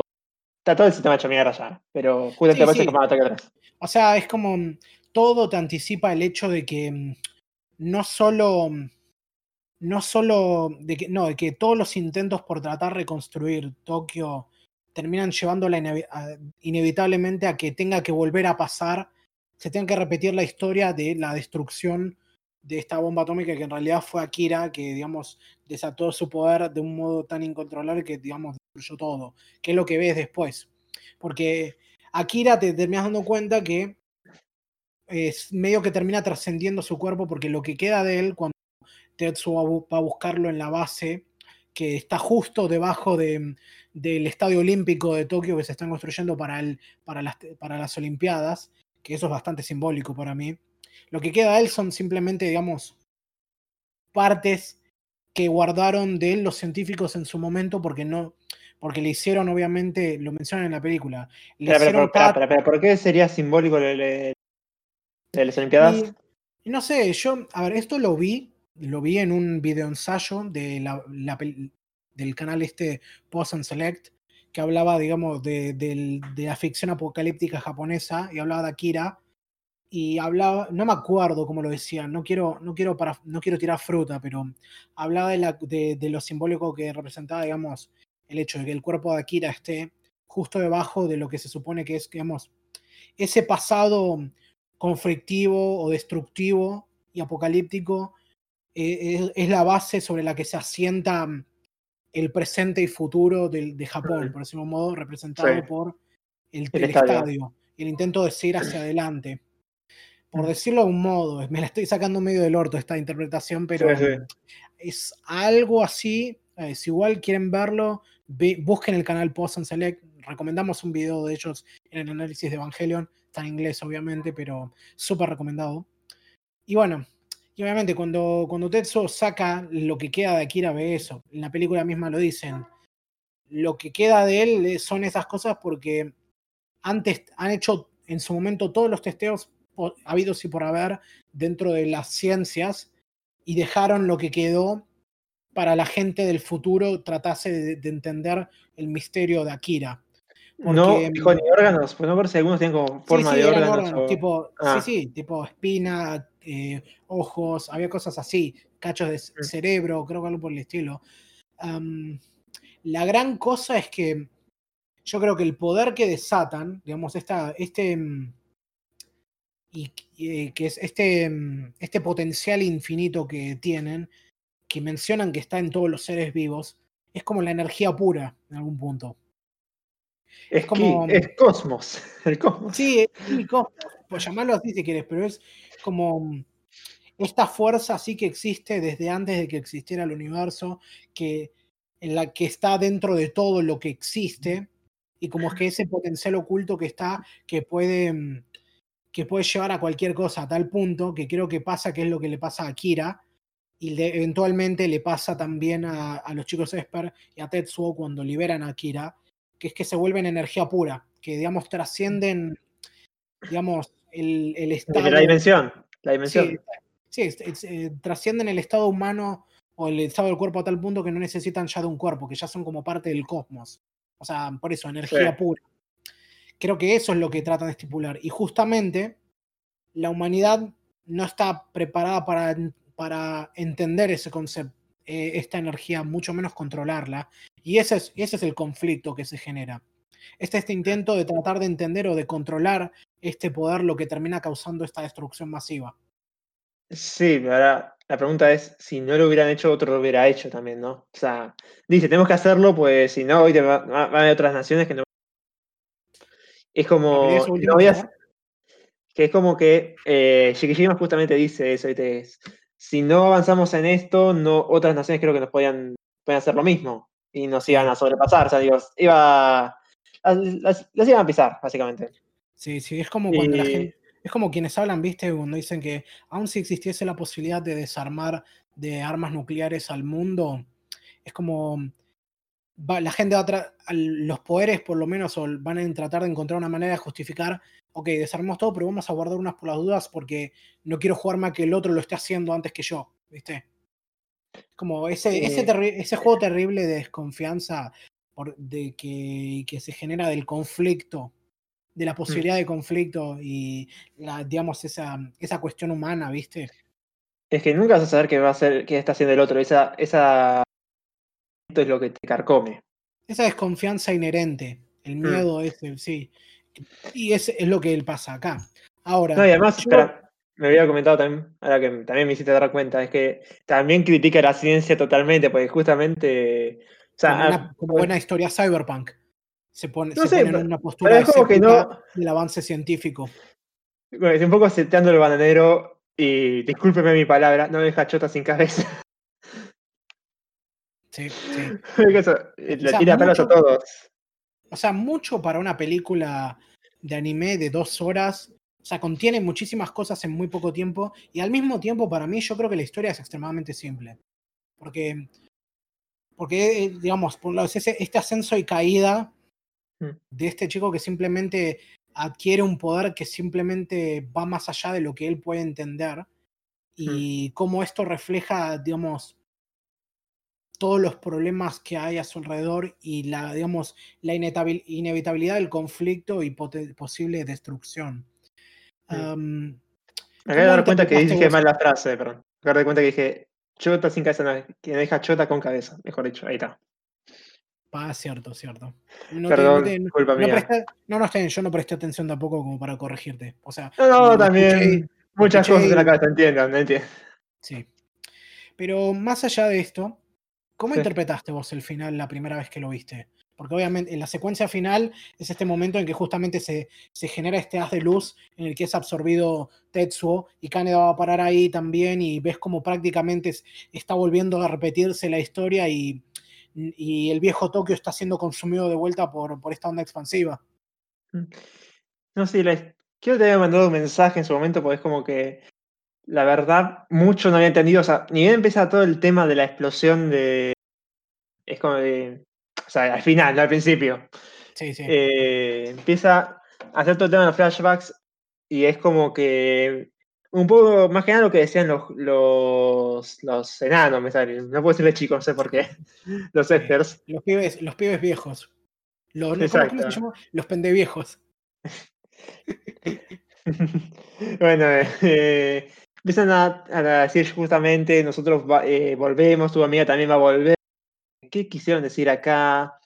Eh, yo pensé que, yo pensé que esa, esa onda los iba a matar, no que los iba a, a ascender, por así decirlo. Sí. Eh, más dice a tu amiga Kate también, ¿viste? Y es como que ahí sí te tienen como que ti- tiene, poder- tiene poderes, pero es como que me quedó mucho de toda esa parte. Y después ni hablemos del final que dice eh, dónde estoy, ¿viste? Sí. Y empecé un poco a buscar eso en internet, a ver qué onda. Y es como que tiran esta teoría de que puede ser que haya, que esté hablándole a Akira, ¿viste? Como eh, se fue a la misma dimensión que él. Y había otra teoría de que también puede ser que hayan creado una galaxia, porque bien esa explosión eh, No, se un crea, universo, más bien. un universo mejor dicho, perdón, Ujú. ni bien se crea ese universo, ah, ni bien eh, está toda ese- esa explosión, el científico dice, esto es como una, eh, es una singularidad que parece la creación de, que parece el Big Bang, la creación del universo. Sí. Y justamente al final de los créditos, o antes de los créditos, empiezan a saltar, eh, bah, no a saltar, pero ahí está la imagen de que varias galaxias. Sí, la, Y es la como que última también a entender secuencia, eso. la última secuencia es como un pequeño Big Bang, lo que ves. Mm. Y, y justamente lo último que se dice, que escuchás en la película es a Tetsuo diciendo yo soy Tetsuo. Que justo yo también leí por ahí, sí, Boku wa Tetsuo, que leí por ahí que hay gente que interpreta que lo que, que esa singularidad que se produce es Akira conteniendo el poder de Tetsuo y en medio de esta trascendencia, digamos, llevándolo a, a ese plano de existencia en el que está él, que se vuelve energía pura, pero al mismo tiempo conteniéndolo en un pequeño universo en el que él es el dios, por decirlo de algún modo. Mm. Y lo que pasa es que a medida, digamos, como que, que Tetsuo trasciende de su cuerpo físico y se vuelve energía, y estando en dentro de la singularidad Kaneda, él puede ver, eh, puede ver todos los recuerdos de cada uno de estos chicos ahí, o sea, tanto de, de Tetsuo y de Akira, como también de Takashi de, de- y de los otros dos pibes que no me acuerdo los nombres. Kyoko creo que era la piba y el otro, mm, eh, no me acuerdo, no me acuerdo el nombre. Creo que Ahí. Masaru. Creo que era Masaru, a ver, ya te digo. Me voy a chequear, voy a chequear acá por las dudas. Eran. Sí, sí. Sí, los tres, los tres pibes Esper, aparte de Akira, son Kyoko, Takashi y Masaru. Que Mm. son. Sí, eso decía. Y son. Y es lo que ves, o sea, ahí es como que recontextualizan un poco las cosas y ves su pasado y cómo llegaron a eso, por qué se dio el medio, por qué se dio la expresión. Ves también el pasado de Tetsuo y empezás a entender por qué él es como es, por qué se siente inferior al lado de, de y por qué se arma todo ese conflicto también ahí. En parte ya desde el principio te lo van diciendo, no Sí, es sí, lo, lo van tanto. diciendo, pero acá es como que te lo cierra completamente. Y bueno, y yo no lo entendí tampoco tan bien. Sospechaba que era algo así como que, como que simplemente desapareció o algo por el estilo, porque viste que termina con ese pequeño destello de luz que Caneda agarra así con la mano y simplemente desapareció. Y es medio triste cuando lo ves, eh, como, como básica, como toda esta destrucción es la historia repitiéndose. Pero vi por ahí Mm. quienes lo interpretan y creo que tiene cierta razón, que es como una forma también de marcar como cierta esperanza de que ahora hay un nuevo inicio, que es también el único momento cuando pasa todo eso en el que ves que el cielo se abre y puedes ver el sol. Eh, pero básicamente pasa lo mismo que al principio de la película y ya vemos que no sé si necesariamente es un nuevo inicio, es básicamente el inicio del ciclo otra vez, puede ser. Es que es lo que digo, a ver, se repitió la historia y volvimos a tener esta enorme destrucción, pero también en algún punto, este, este digamos, es un nuevo comienzo en el sentido de que, digamos, eh, hay una esperanza de poder cambiar las cosas para mejor ahora, de volver a empezar. No fue igual en el principio. Lo que sí puedo ver es que ahora ya no hay más espers, entonces como que el gobierno no puede romper tanto las bolas con eso. Bueno, es lo que digo, o sea, es como Mm. que, digamos, esta, la humanidad ahora tiene una segunda oportunidad para tratar de salir adelante a pesar de todo. Eso es lo que estoy tratando de decir. No, sí, sí, sí. también te lo marca como, digamos, que ahora, ahora Canadá y sus amigos, la nueva generación, tiene como la- una posibilidad. Igual apenas, no sé si, apenas destruyeron una ciudad, que era la ciudad, pero hay que ver. Sí, lo que quiero decir es eso, es la cosa, es como, es como el Fénix, ¿me entendés? Es como una, es una muerte y resurrección en algún punto. Yo soy O- Fénix. O, o tal vez haciendo referencia a algo me- un poquito más cutre, es lo que dice, mm, lo que dice Kylo Ren, ¿viste? Hay que destruir el pasado, hay que mirar hacia adelante. No es el mejor ejemplo porque la siguiente película lo cagaron, pero se entiende. Eh, toda, la, toda la trilogía es una cagada para mí, pero Pero ese es un pequeño momento interesante, no puedes decir que no. yo, yo ya no sé si lo he hecho lo de Star Wars o te lo he dicho alguna vez, pero me gusta, el, por ejemplo, creo que lo único que puedo rescatar es, a lo sumo, la 8, que para mí es, no sé, fue la más divisiva y con motivos, pero no puedo, no puedo negar que quiso hacer algo al tipo. Después las Un o un Pero más intento, allá- pero más, allá de to- pero bueno, bueno. pero más allá de todo eso, ¿se entiende lo que quiero decir? Sí, sí. Está bien. Bueno, a todo esto, ¿cuál- ¿qué conclusiones sacás? Mm, no puedes escapar de Akira. Akira es todo. Es inevitable. Es inevitable. No, sí. eh, es buena película, muy buena animación. Eh, nos, es, la recomendaría ver, eh, totalmente recomendable. Más por toda la historia que lleva. Sí. ¿Y qué más podría decir? Ay, se me está olvidando. Y, pero lo que sí no te dejes llevar tanto por el hype. O sea, es una buena película, pero no vas a salir de. No vas a terminar de ver y decir, ¡Uh, esta es la mejor película que he visto en mi vida! Yo no terminé así. Vos, Tomás, no sé si terminaste, no, no terminaste así tampoco. No sé. Am, yo estoy de acuerdo en que las expectativas detrás de esta película son altas. Y tal vez no, no voy a hacer un favor porque yo creo que la película es excelente aún así. Y tiene, las expectativas son merecidas. La verdad, es. Como película me parece un espectáculo increíble y súper entretenido solo por eso. Pero tiene más. O sea, también funciona. tiene su complejidad, tiene su complejidad, Sí. no podemos negar. Porque la trama, aún reducida a lo más mínimo y siendo algo que tal vez que no es, no es nada nuevo realmente, Mm. tiene tantas pequeñas cosas y, tanta, y propone tantas, pe- tantas ideas y pensamientos interesantes eh, en tan poco tiempo. Además de tener también creo que un, un arco emocional bastante fuerte, que yo creo que, mm, que la verdad que la reputación que tiene es merecida absolutamente. Envidio a la gente que pudo ver esto en un cine, la verdad. Algún día quiero poder ver esta película de esa manera y yo por eso... Y todos gritando, ¡Caneda! ¡Tetsuo! Sí, eso es algo que me olvidé mencionar. Hay, una, hay anécdotas que dicen que hubo un tiempo, hubo mucho tiempo, y creo que tal, probablemente podría seguir pasando, en que si vas a una convención de anime y tenés y gritás Tetsuo, obviamente te van a contestar Caneda. Eh, no, eso, pero en general eso. Sí, me parece una película, es una película excelente, súper recomendada. Definitivamente ya de mis favoritas. O sea, no doy puntajes, pero esto es un 10 de 10 para mí. Con, todos sus, mm. con todas las cosas que podría tener seguro en comparación al manga. Pero ya me abrió la puerta al leer el manga. Como siempre digo, ¿viste? Las adaptaciones lo mejor que tienen es eso, que son por lo general el plato de entrada para, para después ver la obra original le estás dando pie a los otros para que hagan adaptaciones incompletas de obras, eh. No quiero adaptaciones incompletas, pero lo que pero estoy diciéndolo por, del mismo modo en que digo, Berserk 97 es genial, pero el manga es mejor. Como todo. Pero si, te gustó, si te gustó Berserk 97, yo te digo, lee el manga.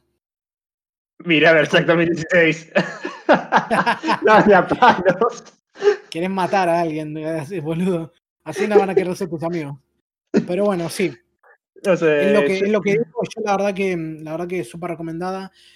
Está en Netflix Argentina para quienes puedan verla por ahí, si quieren verla por ahí.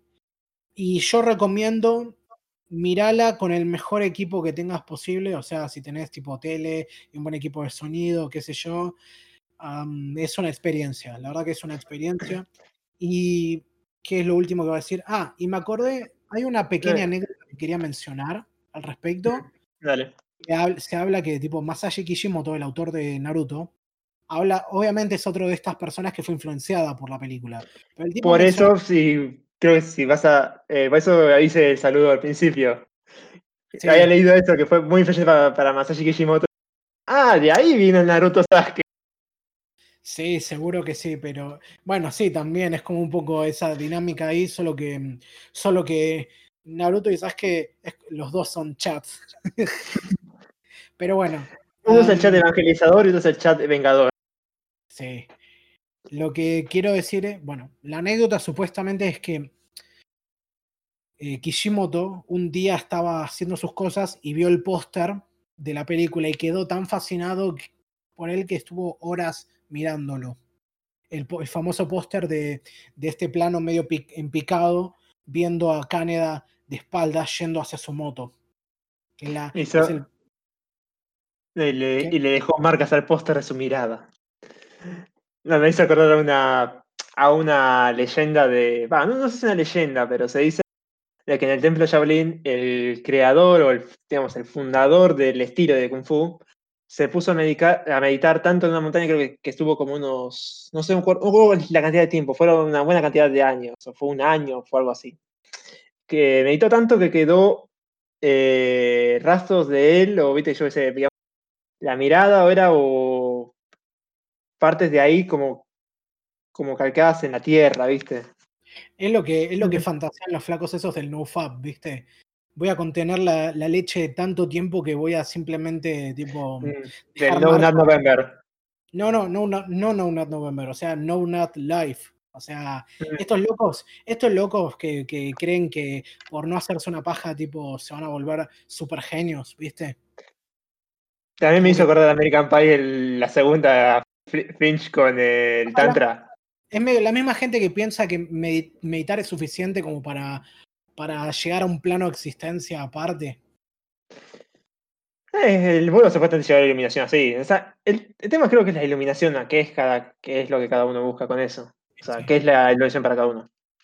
Eh, yo, un poco para finalizar, también un poco de Para mí, repito por ahí, buena película, muy buena animación. Eh, sí, el hype es, difícil de escapar de él, pero inténtenlo lo más posible. pero Sí, a, mí, pues, puede ser por hype, es como para mí me la arruinó un poco. O la televisión ya me la arruinó. Eh, no me pareció la super historia, pero como tiene su, su profundidad.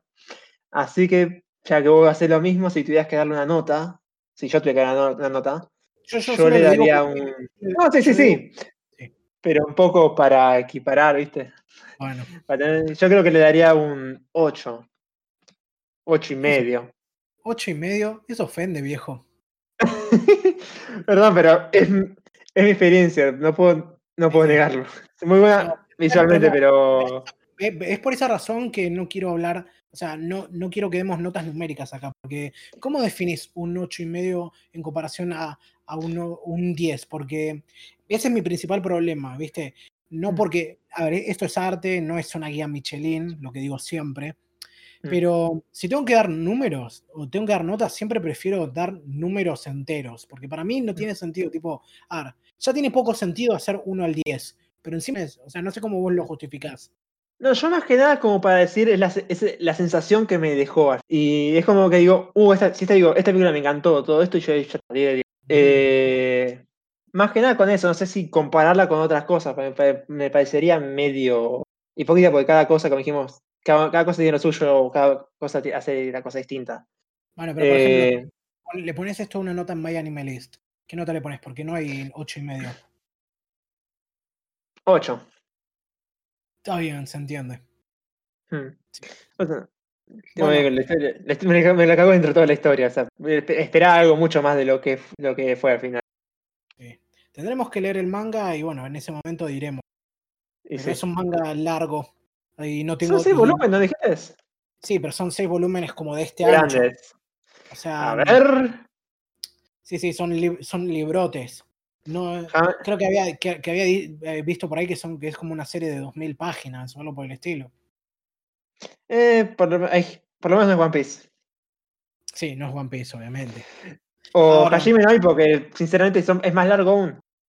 Sí, sí. Bueno, ahora si ya habiendo cerrado la discusión de Akira, queda. Perdón, perdón, son seis volúmenes en total. Acá no seis, volúmenes, pero, pero, volúmenes grandes, eso quiero decir. No, sí, sí, pero acá, viste, para leer me salta eso. Eh, se, pueden comprar acá, sí. Ahora, habiendo bueno, bueno, habiendo terminado la discusión de Akira, me toca recomendar anime para la próxima sesión.